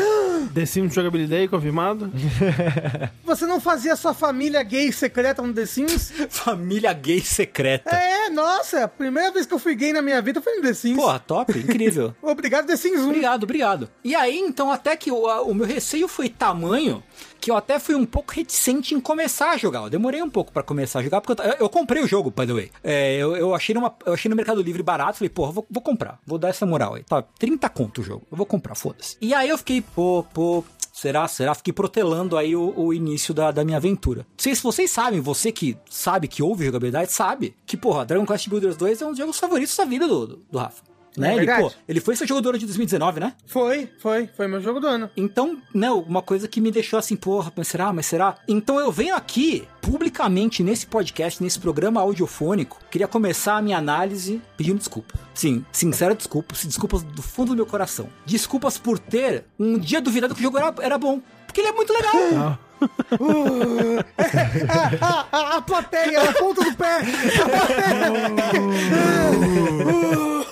Eu, na verdade, porra, fiquei piradão, cara. Cara, que joguinho gostoso, velho. Que joguinho gostosinho, sabe? Tava lá, pá, coloridinho, botando os bloquinhos, não sei o que, colhendo as plantinhas. Pô, muito gostoso o jogo. Muito gostoso mesmo. Mas né, o que é então Dragon Quest Builders 2? Ele é um joguinho, ambientado obviamente no universo de Dragon Quest, em que você é um, um builder, que é um, um rapaz, um rapazote ou uma rapazota no caso, que é capaz de construir coisas. Tem o dom da construção, de criar coisas, né? Construir criar coisas. Você começa o jogo num, num, num navio que naufraga, né? Em condições misteriosas, com uma tripulação misteriosa, e você vai parar numa ilha deserta, supostamente deserta. Lá você encontra um carinha que perdeu a memória, e é um cara meio esquisito, meio cabeludão, né? O cara meio violento, né? Uma pessoa assim que a sua mãe diz para você não se associar a esse tipo de gente quando você é, né, pequeno. Mas você vai lá faz amizade com esse cara. A partir desse momento você começa a explorar a ilha, né? Tipo, pô, o que a gente vai fazer? A gente precisa sobreviver, precisa descobrir o que aconteceu, não sei o que, não sei o que lá. Nessa aí você vai, né, catando um bagulhinho aqui, um bagulhinho ali, pô, constrói uma paredinha aqui, e aí você encontra um fantasma que fala assim, porra, Seguinte, ô rapazote, você é um builder que eu estou ligado. Toma aqui esse martelo mágico da magia e, mano, sai construindo os negócios aí. Você é um builder que ganha um martelo e o seu objetivo é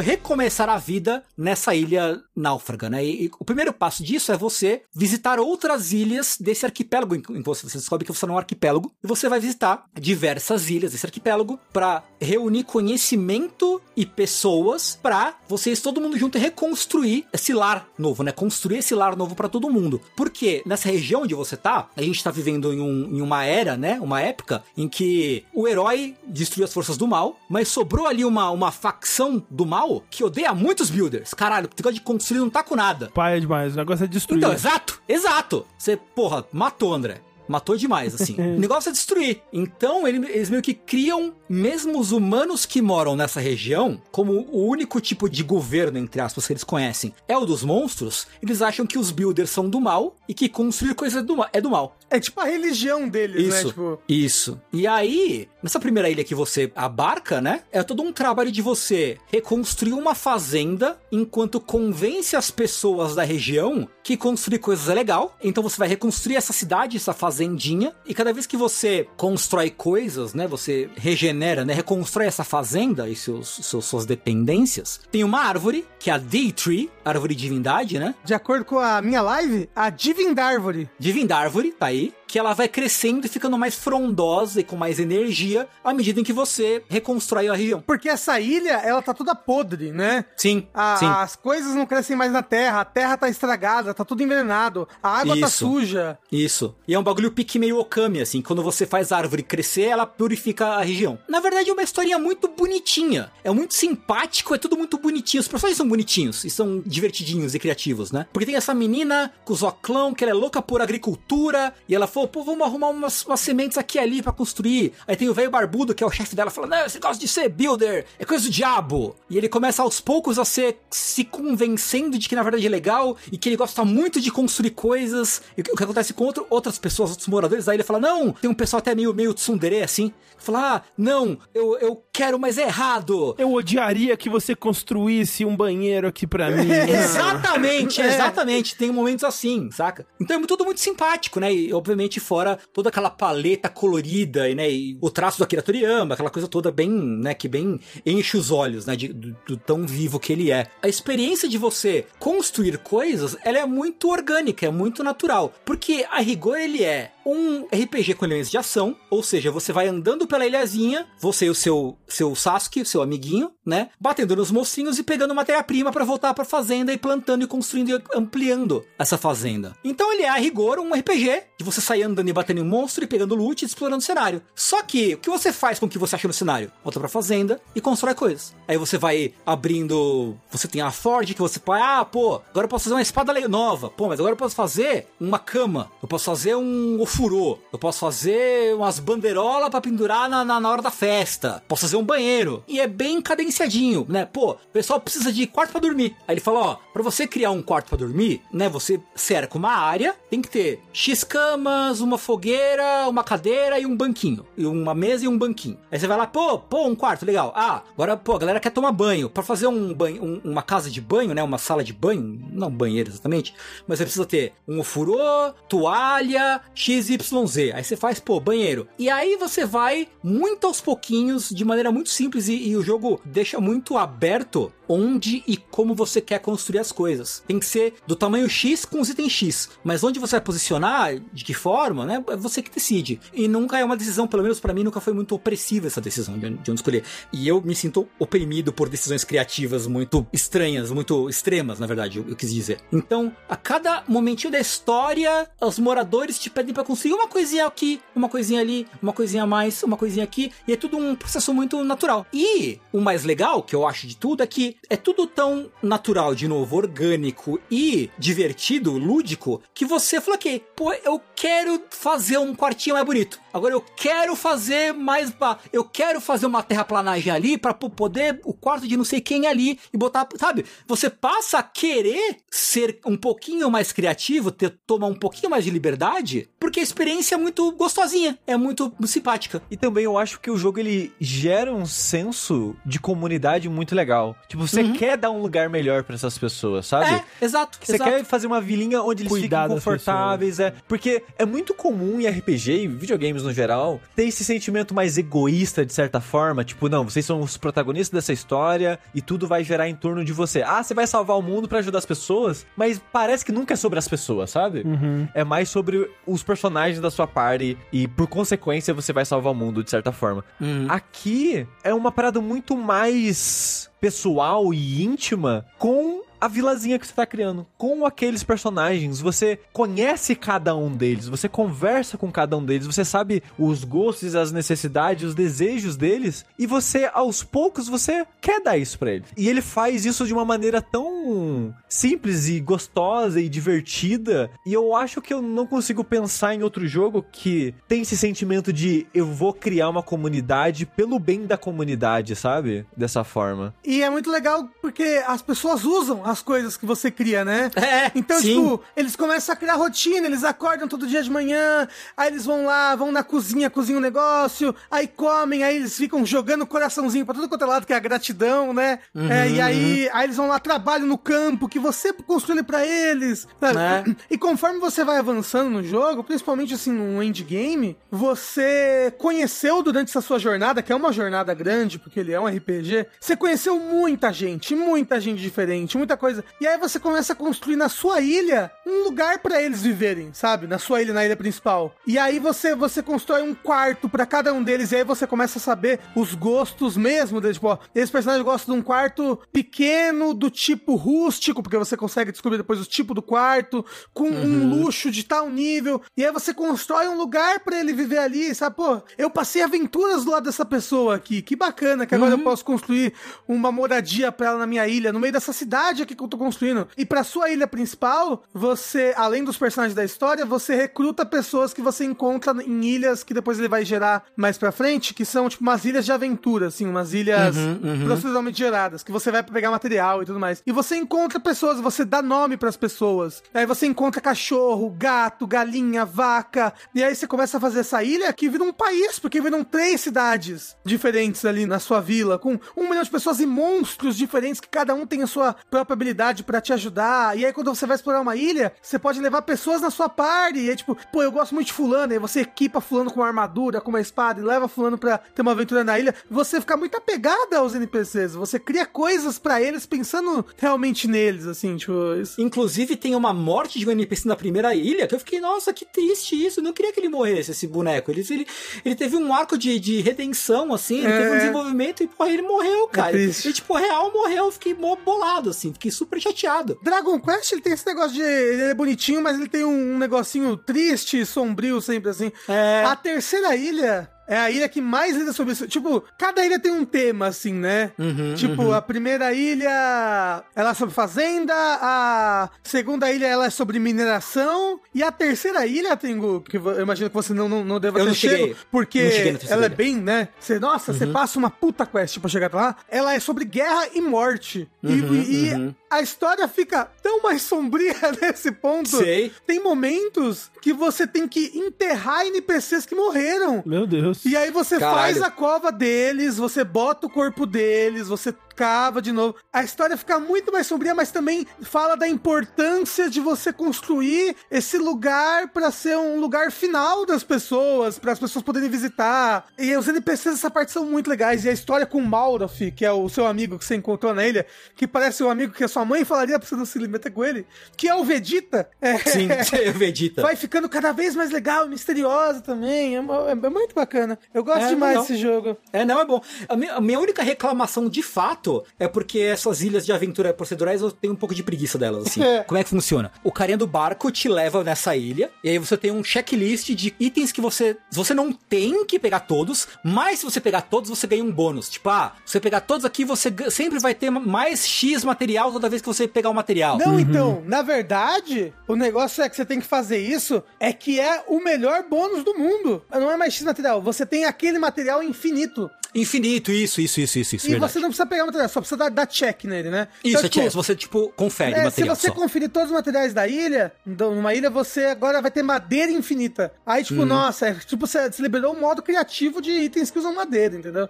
Só Sim. que o negócio é, é, essa ilha é gerada proceduralmente. Às vezes, pode ser que ela não gere um dos itens. E aí você tem É, que ir numa outra ilha. merda. Só que pelo menos as coisas que você gerou continuam checadas. Tipo, as coisas que você já checou. Ah, mas, menos mal. É, mas você tem que. Às vezes você fica, eu fico três anos procurando um negócio, que eu já zerei esse jogo É, três então. vezes, né? Tinha duas categorias de item pra checar. Uma eu terminei, a segunda faltou tipo três itens e eu não achava mas nem pra um caralho. É. Não achava nem fudendo. Aí eu me irritei e fui embora da ilha com as minhas galinhas, com o meu exército de galinhas. Eu- eu- Ô, Tego, eu peguei muita galinha também quando eu comecei a jogar. Mas cada galinha é um cidadão do seu país, então eles ocupam um espaço na lista de cidadãos. Então é, é bom você umas duas galinhas só. Ou você pode usar uma nação de galinhas. É. É, ué, por que não? Como é que a galinha, ela só dá ovo, né? E carne se você mata a galinha, que eu não tenho O que mais você coragem. precisa? Ouve carne. Mas você quer pessoas que vão fazer uma mesa do café da manhã, entendeu? E é louco que quando você traz a galinha pra sua ilha, eu trouxe um monte, eu trouxe realmente um exército, uma fila de galinhas atrás de mim. E se você não tem um lugar pra elas ficarem, elas começam a andar pela ilha, né? Nossa, mas do começo até o final do jogo eu encontrava ovo. Em todo lugar da ilha, assim, ovo. Caramba, como é que uma galinha chegou aqui e botou um ovo? Meu Deus do céu, eu tô tipo na praia. Isso é 10 km de distância do, do interior da, da- do país. Galinha é, aventureira. é, é muito legal. Incrível, incrível, incrível. Ok, o jogo tem pequenas coisinhas de usabilidade, de interface. Por exemplo, às vezes eu esqueço, puta, como é que era pra fazer um tipo de sala tal? Aí você olha lá no menu e ele só fala o tipo de item que tem que ter dentro da sala, não exatamente o tamanho que precisa ter. É porque pode ser qualquer tamanho. Mas eu- isso me deixa um pouco inseguro, assim. Eu fico meio tipo, mas será que eu vou fazer certo? Será que eu não vou? Não sei, sabe? Eu fico um pouquinho inseguro assim. Mas são coisas mínimas, eu acho, entendeu? São, são mais noinhas minhas, porque o único problema que eu tive com o jogo, problema, problema que eu tive com o jogo, é a navegação nesse tipo de, de ilha de aventura procedural. Porque fora isso, cara, puta, que jogo gostoso, velho. Assim, é, eu, eu acho que não vai ser o meu jogo da vida, que nem é pro Rafa, nem nada. Mas assim, eu completamente consegui entender por que, que o Rafa gosta tanto dele, por que, que outras pessoas podem gostar tanto dele. Porque ele é realmente, cara, eu acho que é um dos jogos, melhores jogos que eu, que eu vi, tipo, cara, isso aqui pra relaxar, você, você, vou sentar, meu, eu vou sair andando, pô, agora eu vou fazer um bagulho ali, agora eu vou só andar, porque mesmo quando tem combate, o combate não é super super difícil, nem super desafiador. É tipo, é um combate divertido, né? Às vezes você tá lá na sua, na sua cidadezinha, que nem na primeira ilha, tem a sua fazenda. E aí, de vez em quando, quando você completa uns marcos na evolução da, da sua fazenda, fala, ah, porra, os monstros vieram atacar nós. Fudeu. Aí todo mundo se reúne na praça principal pra começar uma batalha, uma batalha grande, né? Aí você pode, pô, vou distribuir arma pra todo mundo, vou não sei o que, vou, vou fazer a preparação. Aí você fala com o NPC, fala, pô, agora, é agora, é agora. Pau. E aí, tipo, vem aquela horda de inimigos e você vê todo mundo da sua ilha indo pro pau com você, assim, batendo nos inimiguinhos, sabe? E você vai andando, andando e- batendo. E o interessante é que o Mauros, ele é quem dá mais dano. Você não dá tanto dano contra ele. Você é, É. um builder, você dá tapa, tá? Mesmo que você tenha armas de fato, né? O Mauros é o boneco que dá mais dano. Então você nunca vai ser, tipo, eu vou chegar e sair atropelando geral, tá ligado? Tem um limite. E existem também limites de nível. Na primeira ilha, por exemplo, você só pode ir até o nível 10.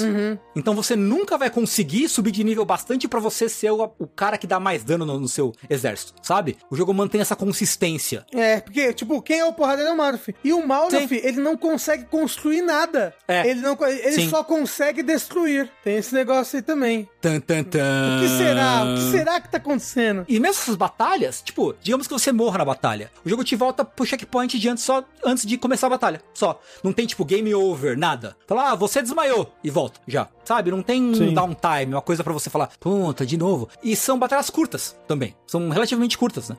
Então é muito. é- todo, todo aspecto do jogo é muito relaxante. Muito relaxante, muito de boa. É isso, tipo, Rafa, muito obrigado pela recomendação. Obrigado por ter jogado. Me surpreendi com o quanto eu me diverti e quanto eu fiquei, tipo, ah, sabe? Fiquei com o coração meio quentinho, assim, com o jogo. Aham. Me, me relaxou, assim. Então, porra, muito maneiro. Maneiríssimo. Tengu, fica a dica aí Hum. que os Dragon Quest principal também é assim. Você deu azar de começar logo no 9. Foi a conclusão que eu cheguei depois de conversar com vocês, com, com muita gente. Eu comecei errado. Comecei mal, assim. Eu acho né? que você devia jogar o 11, hein, Tengu? Eu- Não, eu quero, eu gostaria. Eventualmente eu vou, mas, né, eu come... falando que eu comecei pelo 9, comecei errado. Então, olha só, que coisa curiosa. Mais uma vez aqui, o destino operando é, o- nos bastidores sem a gente perceber, né? A gente fez quase uma escadinha de otimismo de novo aqui. Só. Desculpa. Mas eu acho que mesmo assim, todas as experiências foram positivas. Sim. Sim, todas as experiências foram positivas. Eu acho que é o primeiro jogo com o meu O jogo. último, não foi? Também? Foi? O que, que eu joguei no último? Você jogou. Caralho, esqueci. Você- jogou Ghost Trick no último. É, então não foi positivo. Foi positivo. É, foi, foi positivo do jeito do sushi, que nunca é realmente tão positivo assim. Falo, o Sushi odiou Ghost Trick.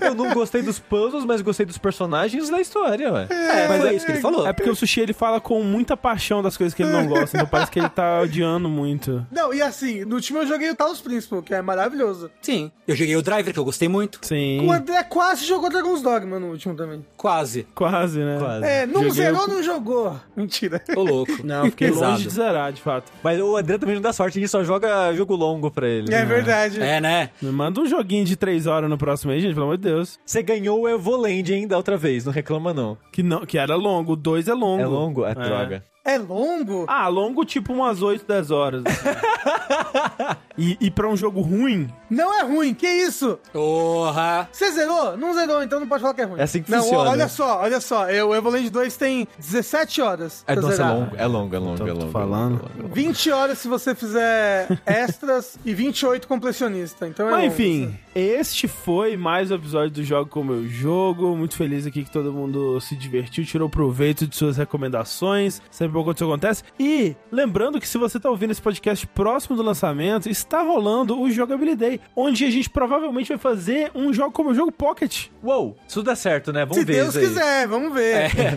É, a gente tava fazendo o, o cronograma do Jogabilidade Day e vai ficar tudo muito apertado. Mas talvez role de fazer um Jogo Como Eu Jogo Pocket. Fora que tem que atingir a meta, né? Então, se você quer ajudar a atingir essa meta, twitch.tv barra jogabilidade. Se for o fim de semana do lançamento desse podcast, provavelmente vamos estar ao vivo lá fazendo Jogabilidade Day. Vai lá prestigiar a gente. E enquanto você se prepara aí pra assistir, a gente vai se despedindo daqui. É o fim de mais um Dash. Até a próxima. Tchau, tchau. Tchau, tchau! Bons jogos pra vocês. Joguem esses jogos todos que a gente falou aqui. Se divirtam. E vamos correr pros próximos anos que eu tenho uma lista de nove indicações aqui, hein? Pelo amor de Deus. Meu socorro. Deus myself.